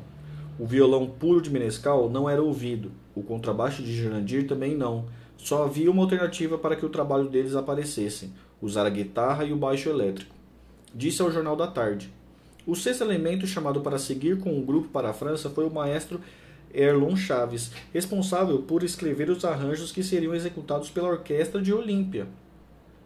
Os ensaios na casa de Elise recebiam ainda mais dicas de Boscoli. Elise, faz como Sinatra, suprime algumas palavras. Dizia, quando não era atendido, provocava. Ah, não tem jeito. A Cláudia canta muito mais do que você. Elise devolvia dois tons acima, sem constrangimento. O que já havia dado certo em Paris continuava na lista. O paneguinho, o canto de ossanha, seria as buchas do canhão. Corrida de jangada e aquarela do Brasil arrebataria mais os, os céticos. A presença do pianista Antônio Adolfo inspirou Elis a incluir Samarina, um sucesso que ele e Tibério Gaspar havia lançado a, haviam lançado havia pouco tempo, gravado por Wilson Simonal, antes dos shows principais houve duas apresentações em um pequeno teatro, no subúrbio de Paris, para testar o repertório. Eli só entrava na segunda parte, depois que a noite abria com o número de dança de um grupo norte-americano. A plateia tentava entender o recado daquela língua brasileira de samba com jazz sem se entregar de imediato. Erlon Chaves começou a preocupar quando deu sinais de que poderia estar em Paris mais interessado em apreciar o sorriso de Mona Lisa a estreia no Olímpia se aproximava e nenhuma nota havia sido escrita para os franceses. E, o os arranjos, Erlon? Deixa comigo, ele respondia, seco. Na noite anterior ao show, quando o fiasco se anunciava, ele fez um pedido. Mandem um copista me encontrar no teatro. Assim que, arranjar, assim que arranjaram o ajudante que transcreveria suas ideias nas partituras, Erlon seguiu para Olímpia no início da noite e avisou para não esperarem no hotel. Quando o sol nasceu, as músicas já tinham seus devidos arranjos escritos, criados ou adaptados para todos os instrumentos. Antônio Adolfo não acreditou quando ouviu o resultado à noite e tocou pensando. Ele conseguiu. É, ela é genial. Ela é carnaval. Ela é do Brasil. Ela é Elis Regina. Elise estava fresca na memória do Olímpia quando a mestra de cerimônias a anunciou assim, nem um ano depois de a Diabinha, como alguns apresentadores da TV a chamavam. Provocar o primeiro tornado em Paris. O repertório também a ponto de o paneguinho já parecer uma bola de ferro presa a seu tornozelo. Estou louca que esse neguinho cresça, vá logo servir o exército e vire o homem grande disse Elisa a jornalistas brasileiros, antes de partir, mas ainda era o que deixava a plateia de joelho. Acompanhada por seu quinteto e pela orquestra regida por, Ar por Erlon, Elise parecia ainda mais solta, ainda mais atrevida. Antes que o grupo voltasse para o bis, um homem entrou no camarim dos músicos se apresentando como um empresário de shows. Queria fechar ali mesmo uma turnê de um mês por outros países da Europa. Se estavam no paraíso, que abraçassem os anjos. Menescal disse sim em nome do conjunto e voltou para o palco. Em poucos minutos e sem maiores detalhes, estavam fechada uma temporada pela Suíça, Holanda, Bélgica, Suécia e Inglaterra. Mas antes havia Keynes e antes Pierre Bourreau. Acho que é assim que fala. A segunda temporada de um ano no Olímpia de uma cantora sul-americana, feito inédito até então confirmou a aposta de Bruno, Bruno Cocatriz e trouxe consequências imediatas. Todos queriam Elise. Pierre Barou, autor da adaptação para o francês de Samba da Benção, pegou a cantora pelo braço e a levou a um estúdio de Paris para gravar com ela um compacto com as versões também em francês feita por ele para A Noite do Meu Bem, de Dolores Duran, e A Noite dos Mascarados, de Chico Buarque. Burou havia se rendido à música brasileira desde o dia em que esteve em uma apresentação do acordeonista Sivuca em Portugal. E via em Elis um fenômeno com um potencial vocal e uma divisão rítmica que os desnorteavam. O disco que se tornaria peça de colecionador fez um sucesso relativo, mas garantiu a permanência da voz de Liz nas principais rádios francesas por meses após a temporada. Assim como o Olímpia, a Feira Internacional da Indústria do Disco, que seria realizada em Cannes, teria Elis mais uma vez. Antes que os brasileiros chegassem ao sul da França, as gráficas já estavam reproduzindo os panfletos que seriam entregues ao público dias antes das aberturas do, com o slogan Minden, o festival que lançou Elis Regina. Os termômetros do Minden apontavam para o calor dos trópicos naquele início de 1969, a ponto de provocar vertigem nas delegações de outros países. A noite de abertura estava prevista para ter ao menos quatro shows de brasileiros e brasileiras considerados sensações pelos franceses. Elis, Edu Lobo, Mutantes e Chico Buarque. Gilberto Gil também estava na lista, mas sem que seus amigos soubessem. Vivia no Brasil dias do inferno que destoavam do tom festivo de Keynes. A celebração verde-amarelo que o Miden desenhara involuntariamente só não agradava o resto do mundo mais precisamente artistas de 42 países dos cinco continentes que queriam condições de igualdade para serem percebidos, sobretudo por contratantes de shows e executivos de multinacionais. Alguns dirigentes estrangeiros alegaram desvantagem na avassaladora escalação brasileira e conseguiram alterar as peças do jogo. Elise e Edu Lobo cantariam na abertura, Mutantes e Chico no dia seguinte. Uma mudança pífia que só pulverizava ainda mais os brasileiros no evento. O mundo tinha razões para sua mania de perseguição. Afinal, até quem olhava para os artistas dos Estados Unidos via brasileiros infiltrados. Um dos cinco maiores vencedores de disco da América de, que deixaram o Brasil havia apenas quatro anos estava inscrito como um dos representantes da música norte-americana, Sérgio Mendes. A reboque de Elis, que de revelação passava ao confortável e menos glorioso status de confirmação, os europeus conheciam outros carnavais, e do Lobo recebeu o título de melhor compositor latino-americano da, no... latino da nova geração.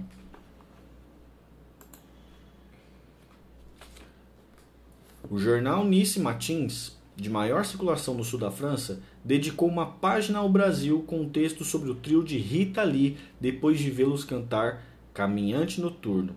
É preciso ouvir os mutantes para acreditar que os Beatles não estão sozinhos na vanguarda da moderna música popular.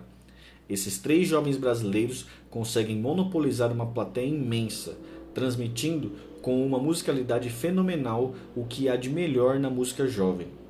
A noivinha é uma graça. Após ver todos os brasileiros, o cantor da Guiana Francesa, Henri Salvador, disse pouco e tudo. É o futuro.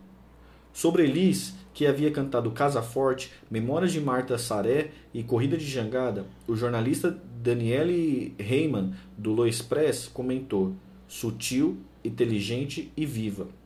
E Eunice Matin informou que tudo o que se poderia dizer sobre a maior cantora brasileira já foi dito.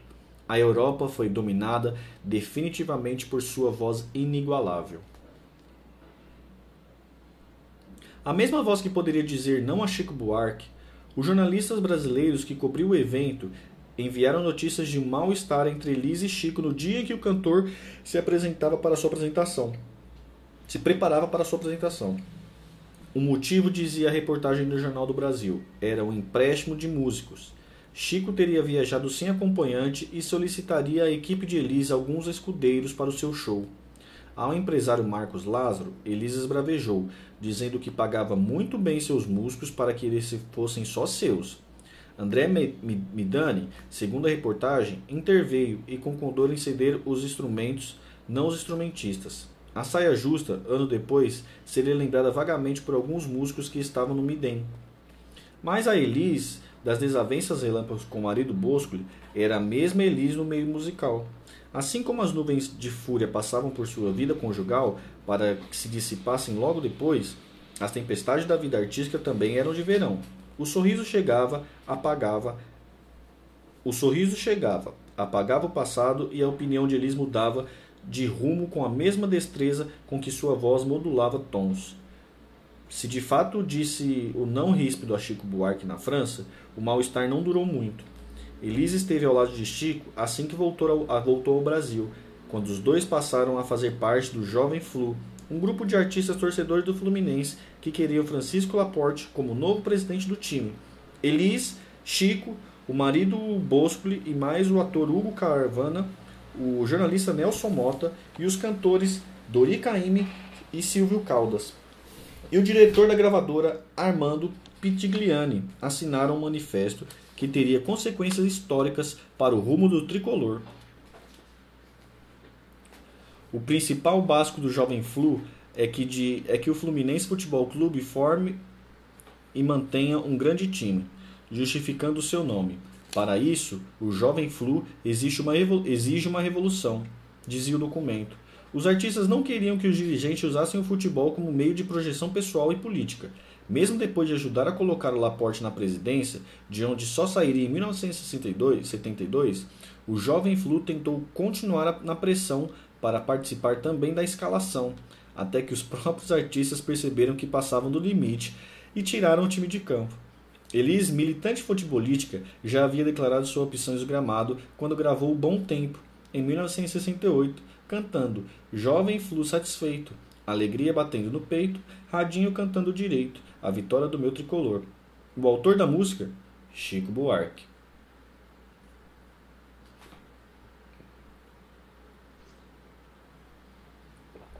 A França marcava só o início da maior saga que Elis faria pela Europa. Depois que os músicos aceitaram o convite, foi feito às pressas nos bastidores do Olímpia.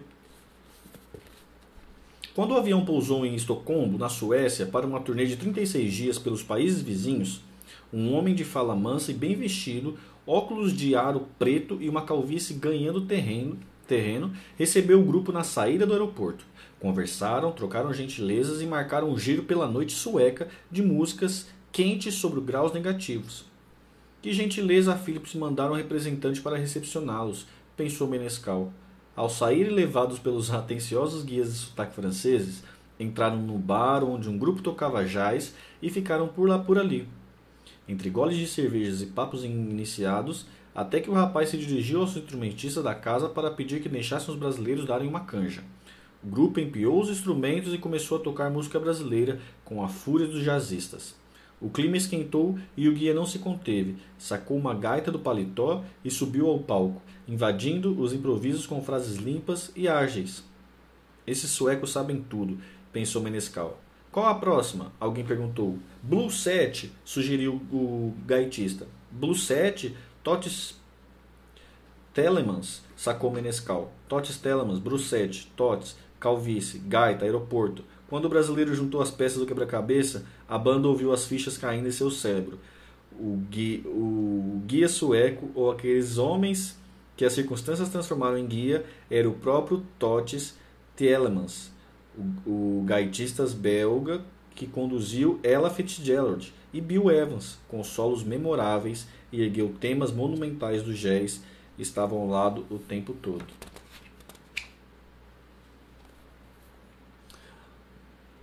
Dois dias depois, quando já haviam passado por um programa de TV onde encontraram a cantora e ativista sul-africana Miriam Makeba, estavam todos no estúdios eram Europa Filme.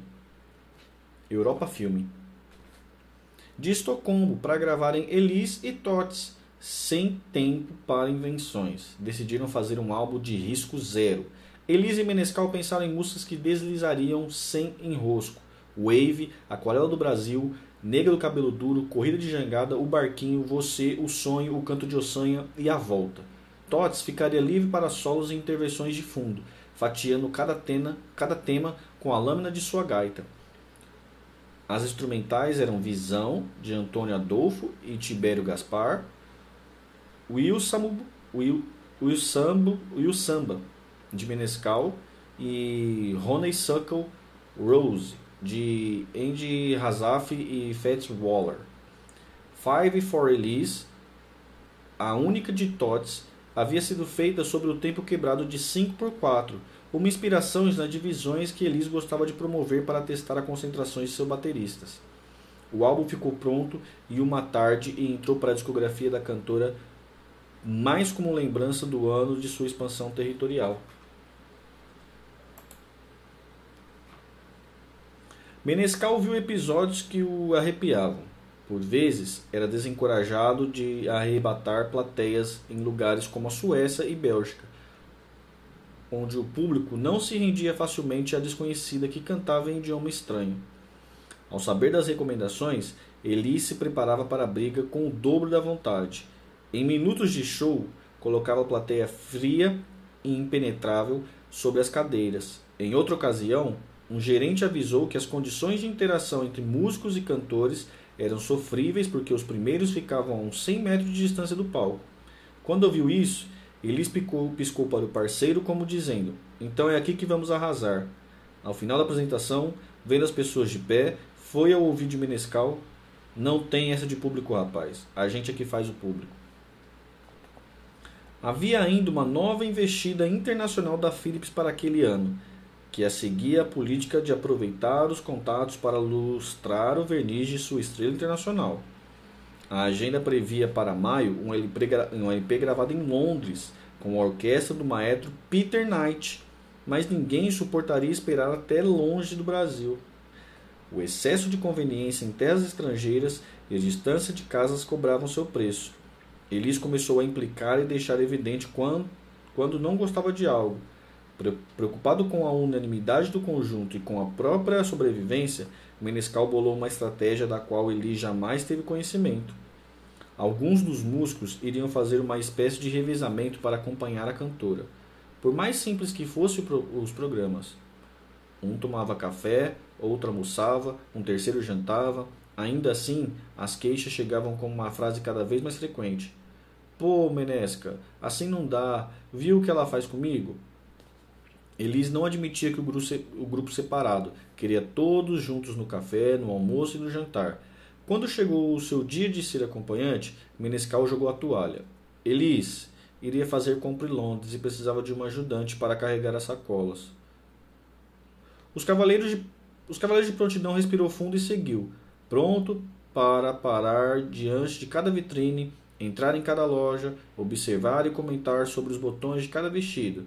Quando tinha quatro sacolas no ombro, começou a bambear na esquina da Oxford Street com a Regent Street. Elis avistou uma loja enorme e seus olhos brilharam. Elis, esta é uma loja de noivas e você já é casada. Vamos embora, argumentou, tentando quebrar o feitiço hipnótico da vitrine. Não, vamos entrar, disse Elis. Sua sede de vida fazia a cabeça de Menescal girar como um disco de 45 rotações um quarto. Só o que queria naquele momento era um quarto. Daria uma guitarra Gibson de 1952 em troca de um banho no hotel. Então vai, Elis, eu te espero aqui, disse, prometendo ficar de pés plantado. Assim que Elis entrou na loja, Menescal saiu como um tiro, escondendo-se na multidão rumo à estação de metrô mais próxima. Antes de descer as escadas, ainda olhou para trás e viu Elis de pescoço alto tentando avistá-lo. Chegou ao hotel, mergulhou na banheira d'água quente, mas não relaxou, imaginando o que seria dele assim que eles voltassem. Sua intuição estava certa ao olhar para o telefone, pensando que ele trocaria. Seu filho da puta, então você me deixa sozinha, gritava ela, do outro lado da linha. Desculpe, pensei que você estivesse indo embora, mentia ele. Só dias depois, dentro de um avião, Menescal entenderia quem era Elis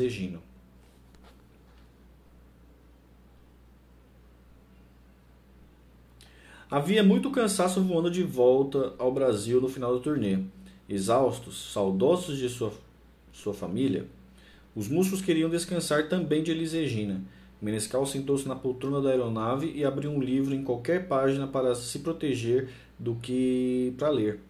Até que Elis se aproximou. Posso sentar? Querendo dizer não, ele disse: Sim, claro, Elis. Estou lendo um livro. Eu também vou ler, ela disse. Menescal contava as horas para chegar ao Brasil e orava pelo silêncio quando a cantora fechou as páginas da revista que lia com força e olhou decidida. Você pensa que eu vou ser uma Elisete Cardoso com sessenta e poucos anos cantando para sobreviver? Eu não estou pensando nada, Elis. Eu só estou lendo, pelo amor de Deus. Mas ela prosseguiu. Não, você pensa sim, mas você vai ver que não eu vou ficar como Elisete, eu não vou ficar como Elisete Cardoso. De volta ao livro Escudo, Menescal continuou, continuava mudo, mas agora intrigado com a frase de Elis, que fazia tudo naqueles poucos mais de 30 dias ganhar sentido. Não era por acaso que Elis consumia três anos em um, como se o mundo estivesse suspenso por um fio. Sua tristeza e sua alegria eram experimentadas no limite com uma vontade angustiante de ver vitrines, de andar pelas ruas, de estar com um amigo, mesmo em dias sem humor.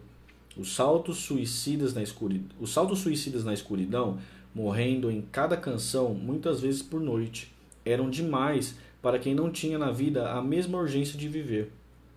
Elis, pensava Menescal, não era para os fracos. O Brasil também não. Quando o avião aterrissou com os músicos no aeroporto Santos Dumont, o país já era outro. Entre o dia 13 de dezembro de 68, data em que os homens do general Costa e Silva faziam valer o ato institucional número 5, até o final do fevereiro de 1969, quando Gil e Caetano sofriam suas primeiras consequências confinados em uma prisão domiciliar em Salvador. O terror instalado com violência ainda mais psicológica do que física tentava eliminar o ambiente artístico, sufocando as cabeças que mais pensavam. As notícias que não vinham mais pelos jornais amordaçados transtornavam Elis. Gil não havia ido em Midem, porque, àquela altura, antes de seguir para a Bahia e de lá para o exílio em Londres com Caetano, já dormia solitárias no Rio de Janeiro. Geraldo Vandé, parceiro de Elis na resistência por uma música sem contaminações, havia fugido para o Chile, de onde partiria para a França na humilhante condição de exilado intelectual. Desde seu recente segundo lugar no terceiro Festival Internacional da Canção, com a pra não dizer que eu falei das flores. Conclamado o povo a fazer a hora da revolução sem mais esperar acontecer. Os, os militares espumavam por colocá-lo na mira de um fuzil. Edu Lobo, outro colaborador de prestígio, estava nos Estados Unidos, estudando orquestração e respirando o ar puro de Los Angeles. E Chico Buarque, que acabara de, eh, de se apresentar com Elise no Midem na França, nem havia voltado, alertado pela família da Labareda, que lambia tudo depois do AI-5. Partiu para Roma com a mulher Marieta Severo, grávida de Silvia, a primeira filha do casal. O que seria um passeio de dez dias acabou se estendendo, sobretudo após a notícia da prisão de Caetano e Gil, para uma temporada de 14 meses. Elis Regina estava só, mas havia se preparado para isso. Ainda entusiasmada com as vitórias internacionais, Elis não sentiu o impacto. Menos de quatro meses depois da temporada internacional, estava com Elis 5 de volta à Europa, enfim, enfim à Inglaterra, onde gravaria o LP Elise em London. Ao chegar ao estúdio, a orquestra do maestro Peter Knight já estava a postos. Um rápido comentário de Knight sobre alguns arranjos que ele ouviu em discos anteriores da cantora, escrito por Chiquinho de Moraes, havia deixado o clima quase hostil. As orquestrações são boas, mas seriam melhores se os instrumentos estivessem afinados. O forte sindicato dos músicos ingleses havia ganhado uma batalha dos estúdios londrinos para garantir mais dinheiro e emprego à categoria. Gravações em playback não eram permitidas, ou seja, nada de músicos gravarem bases para Elis chegar e colocar a voz com mais agilidade. Tudo tinha, tudo tinha que ser feito ao vivo. Outra condição exigida para o acordo era a presença das, de instrumentistas ingleses no estúdio, mesmo se os estrangeiros trouxessem uma sinfônica completa. Assim, para cada músico brasileiro havia um equivalente inglês que ficaria de prontidão para assumir o posto caso alguém sofresse um infarto ou algo parecido. Knight havia sugerido que os brasileiros ensaiassem com a orquestra por uma semana antes das gravações. Menescal agradeceu, mas dispensou a proposta, perdoando o maestro por não conhecer Elis. Assim que as cordas soaram, a gaúcha subiu dois palmos do chão para cantar. A Time for Love e Row Insensative. Insensative. Não havia muito espaço para a orquestra do samba rock, Zazueira, de Jorge Ben, mas sobrava em Wave, Você, O Barquinho e em Se Você Pensa, de Roberto e Erasmo. Sim, Roberto Carlos, respondia ela quando lembrava da sua pouca fé no jovem guardista. Não gostava, mas mudei. Dá licença? O Roberto, com Se Você Pensa, fez a música mais contundente sobre o relacionamento entre duas pessoas a que explora e a que é sentimentalmente explorada pela outra. É a melhor música dele e a melhor que eu conheço no gênero, disse ao Jornal da Tarde. Elis gravou o disco sem repetir meio compasso. Um único reparo aconteceu por causa de um violino desafinado.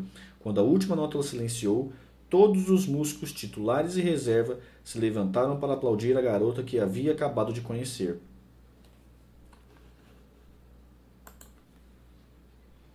Elis vivia Elis vivia 1969 com vitórias e sorriso que iam na contramão de quem perdia tudo.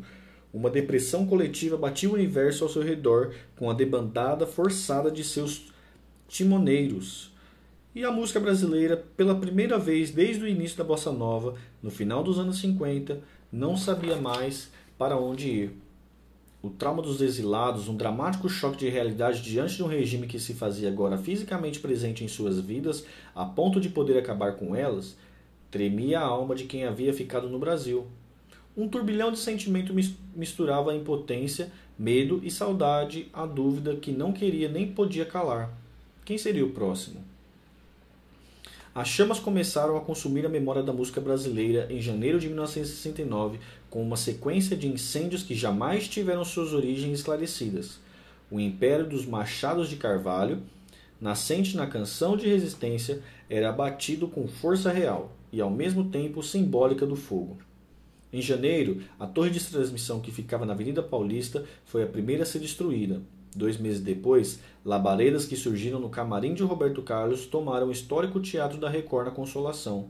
Mais quatro meses, no dia 13 de julho, ardia o Teatro Record no centro, ex-Paramonte, onde Elisa havia começado sua história em São Paulo, ao lado de Jair Rodrigues e do Jango Trio. Menos de três horas depois, a TV Globo perdia seus estúdios na Rua de Palmeiras pelo mesmo motivo. O quinto Festival da Música Popular Brasileira tornou-se o melhor retrato daqueles dias, usando como base o Teatro Record Augusta, um antigo cinema alugado pelo Machado de Carvalho. A emissora tentou reerguer-se na polêmica. Mudou o formato das eliminatórias, colocando os músicos diante de jurados que agora ficavam no palco, dentre eles Maísa, Aracide Almeida e Agostinho dos Santos, em uma espécie bizarra de show de calouros. A plateia e a audiência que queriam músicas debandaram não só pelo trio de misericórdia que a Record desferia nas, nas próximas temporadas, mas também porque a qualidade das canções parecia reforçar a tese de quem acreditava no Apocalipse. Se não fosse por um jovem chamado Paulinho da Viola, o festival, tal qual os teatros incendiados, estariam condenados a cinzas. Sinal fechado, que deu o primeiro lugar a Paulinho, era a não música era a não música e a não letra de festival, uma fuga rara e proposital. Por si, este era o recado. A canção perdia sua referência e as pessoas não conseguiam mais comunicar. Olá, como vai? Eu vou indo, e você, tudo bem? Paulinho dizia tudo sem dizer nada, a ponto de sensibilizar até o jurado submergido em uma direção que tentava encontrar caminhos no desespero. O AI-5 levou mais tempo para ser sentido na carne por Elis, depois de saber de seus primeiros estragos, ela se comportou com certa indiferença e uma ausência de temor de quem nada devia.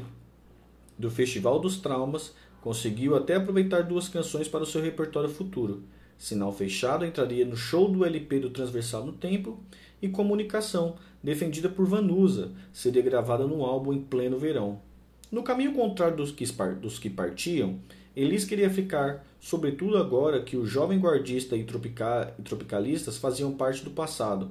Roberto Carlos, o maior vendedor de disco de 68, se tornara o primeiro brasileiro a vencer o Festival de São Remo, na Itália, cantando Canzonere per te, Canzone per te, de Sérgio Endrigo e Sérgio Bar... Bardotti.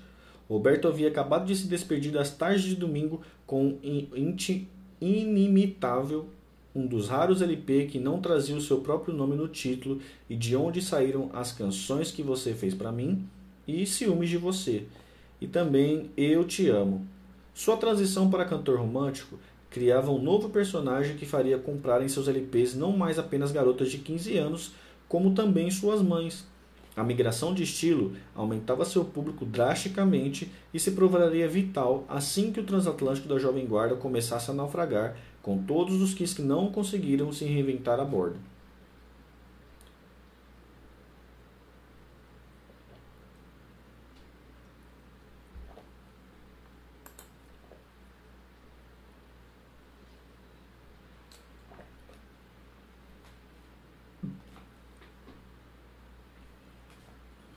Se dependesse de Ronaldo Bosco, Elis não, seria mais, não sairia mais do Brasil. Uma cantora que ganha mais de 500 mil cruzeiros novos em seu, em seu país, apoiada pelo público e com seu marido ao lado, não pode se dar ao luxo de iniciar uma carreira no estrangeiro, disse a revista Veja em dezembro de 68. Ainda com o poder de incidência sobre Elis, Bosco domesticava qualquer desejo da mulher de lançar-se novamente pelo mundo. Vou levar adiante minha carreira internacional. Vale a pena, havia dito Elisa ao Jornal da Tarde em 3 de março de 68. Ao retornar à turnê europeia, seu discurso era outro. Ganho muito dinheiro, 60 mil cruzeiros por mês, para me aventurar no exterior sem garantias extraordinárias. Não vou destruir tudo o que fiz somente para dizer que me apresentei no exterior. Além disso, adoro minha terra. Falou ao Jornal do Estado de São Paulo em 22 de dezembro. Por ausência de identificação ou falta de paciência para andar em bando, Elis nunca fez parte de movimentos musicais, considerada sua revelia uma cantora do MPB, o que nunca foi movimento, preferia andar só mesmo, dentro da sigla, evitando os percalços e os possíveis concorrentes internas. No Sul, rejeitou a condição de cantora exaltação das tradições regionais, e fora dele, não usou para formar sua personalidade artística. No Rio, observou os cariocas mantendo deles uma distância segura, sem fazer esforço para ser aceita pela turma da Bossa Nova.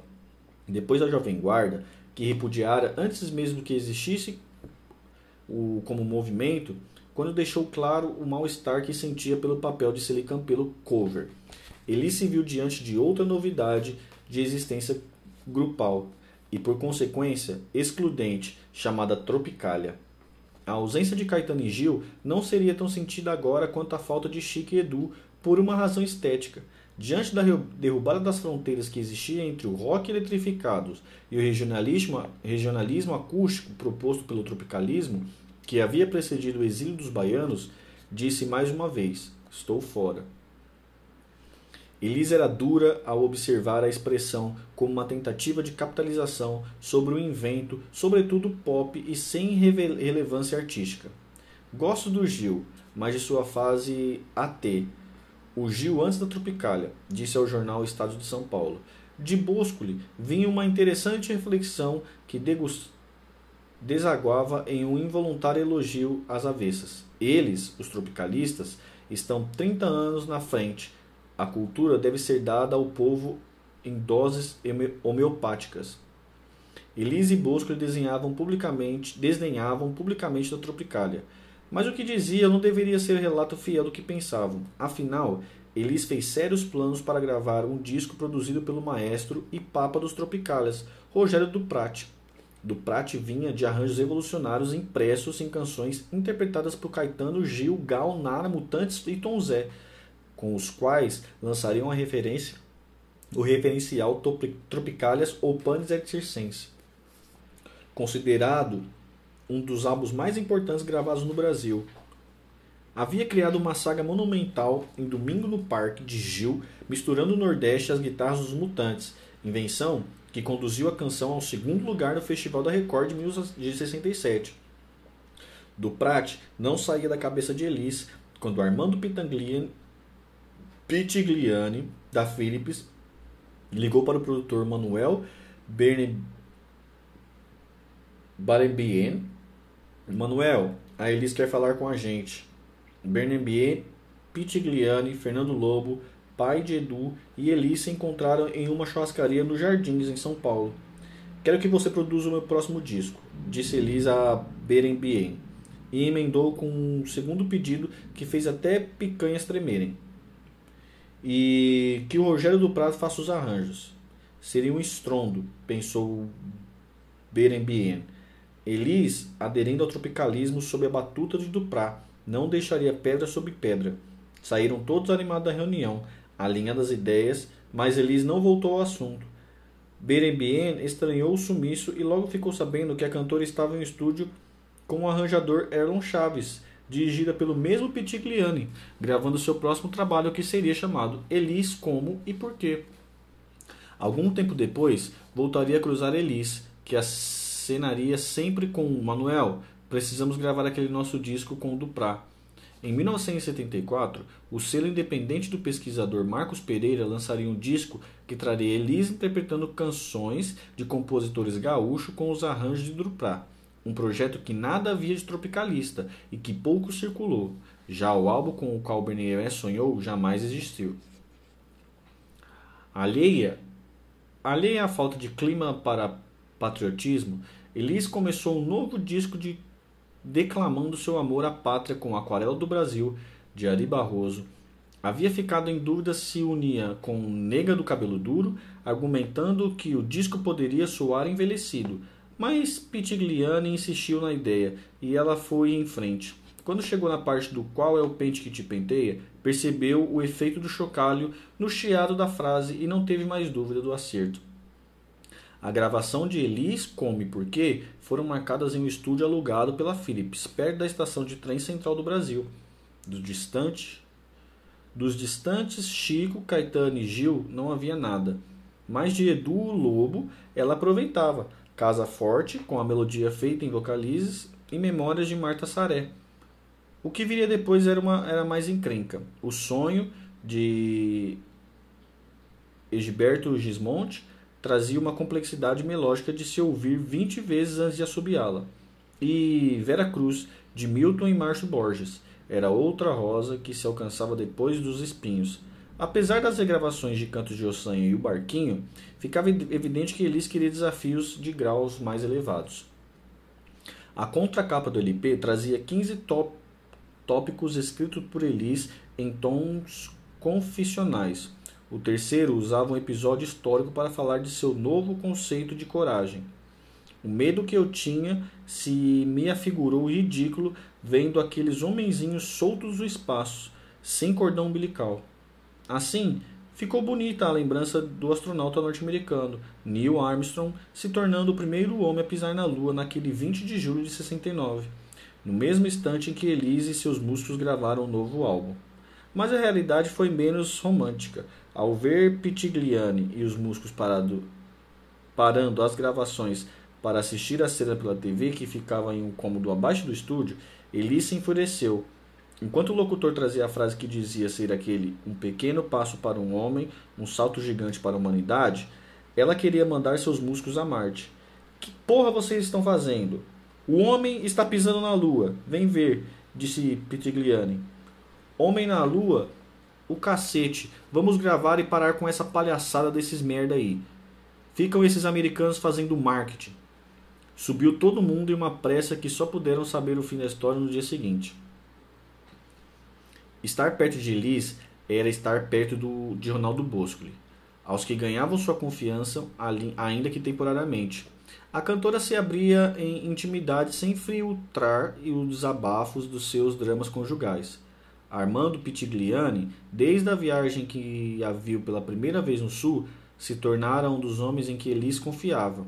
Assim que atendeu o telefone no meio da madrugada, sob o tamanho da tal confiança. Sou eu, Elis. Oi, Elis, aconteceu alguma coisa? Você pode dizer para aquele filho da puta do Bosco que eu não quero mais ficar com ele? Ah, Elis, agora são quatro da manhã. Depois eu falo com ele. Pitigliani também era amigo de Boscoli e, no meio do fogo cruzado, testemunhava dribles monumentais do marido na esposa. Ao ouvir de uma fonte anônima que ele havia adentrado com outra mulher os portais de um motel, Elis foi à desforra. Depois de soltar os cães em Boscoli, resolveram ouvir suas últimas palavras. Começava uma cena protagonizada por um dos maiores atores do show business brasileiro. Sua justificativa por estar em um motel com outra mulher, por sinal também casada, era a seguinte: depois de uma briga com a esposa, Bosco se sentiu devastado, prestes a desmoronar em angústia. Precisava de um ombro amigo, mas quem? O homem não resolveria seu problema, não saberia o que lhe dizer. Homens, em gerais, são rasos para os dilemas do coração. Se fosse ver uma mulher solteira e inexperiente, se depararia com o mesmo problema. Como fazê-la entender tal sofrimento se nem parceiro tinha? Bosco lhe foi, por isso, afogar suas mágoas com uma senhora casada. Incrível! Mas ia colando. E o motel? Ah, sim, prosseguiu. Sendo ele um homem conhecido, não poderia entrar em um restaurante ao lado de uma mulher que não fosse sua esposa. O único lugar seguro para proteger a esposa das más línguas era um motel. Só o fato de Elise ouvir tudo sem jogar um porta-retratos em sua direção já era uma vitória. Outro escândalo doméstico viria em alguns dias. Elise descobriria agora que Ronaldo tinha cama cativa no Kings Motels de São Corrado conforme informava a fatura do cartão de crédito do marido, enviada pelo correio, três estadas em menos de um mês. Sem Ronaldo em casa, ela abriu o envelope, preocupada em pagar as contas. Depois de constatar a traição, deixou-se no sofá, apanhou um livro e esperou o marido. Meu amor, que saudade! disse ele, abrindo a porta. Filho da puta, sai da minha frente, respondeu ela, arremessando o livro e a fatura pelos ares. Elis, não é nada disso. Você vai me ouvir? gritou. Ronaldo sabia que a mulher respondia bem ao tratamento de choque. Assim que ela parou de falar, sacou outra das suas miraculosas histórias. Olha, você tem passado muito tempo ensaiando e eu não consigo ficar nessa casa sem você. Fico louco. Pego minha máquina de escrever e vou para o Kings trabalhar com Miele. Pode ligar para ele. Miele confirmaria qualquer absurdo que viesse pelo telefone em nome de Boscoli, mas Elis não ligou. No dia seguinte, o casal se beijava de novo. Chegamos ao final do capítulo 9 aí, galera. Chegamos aí ao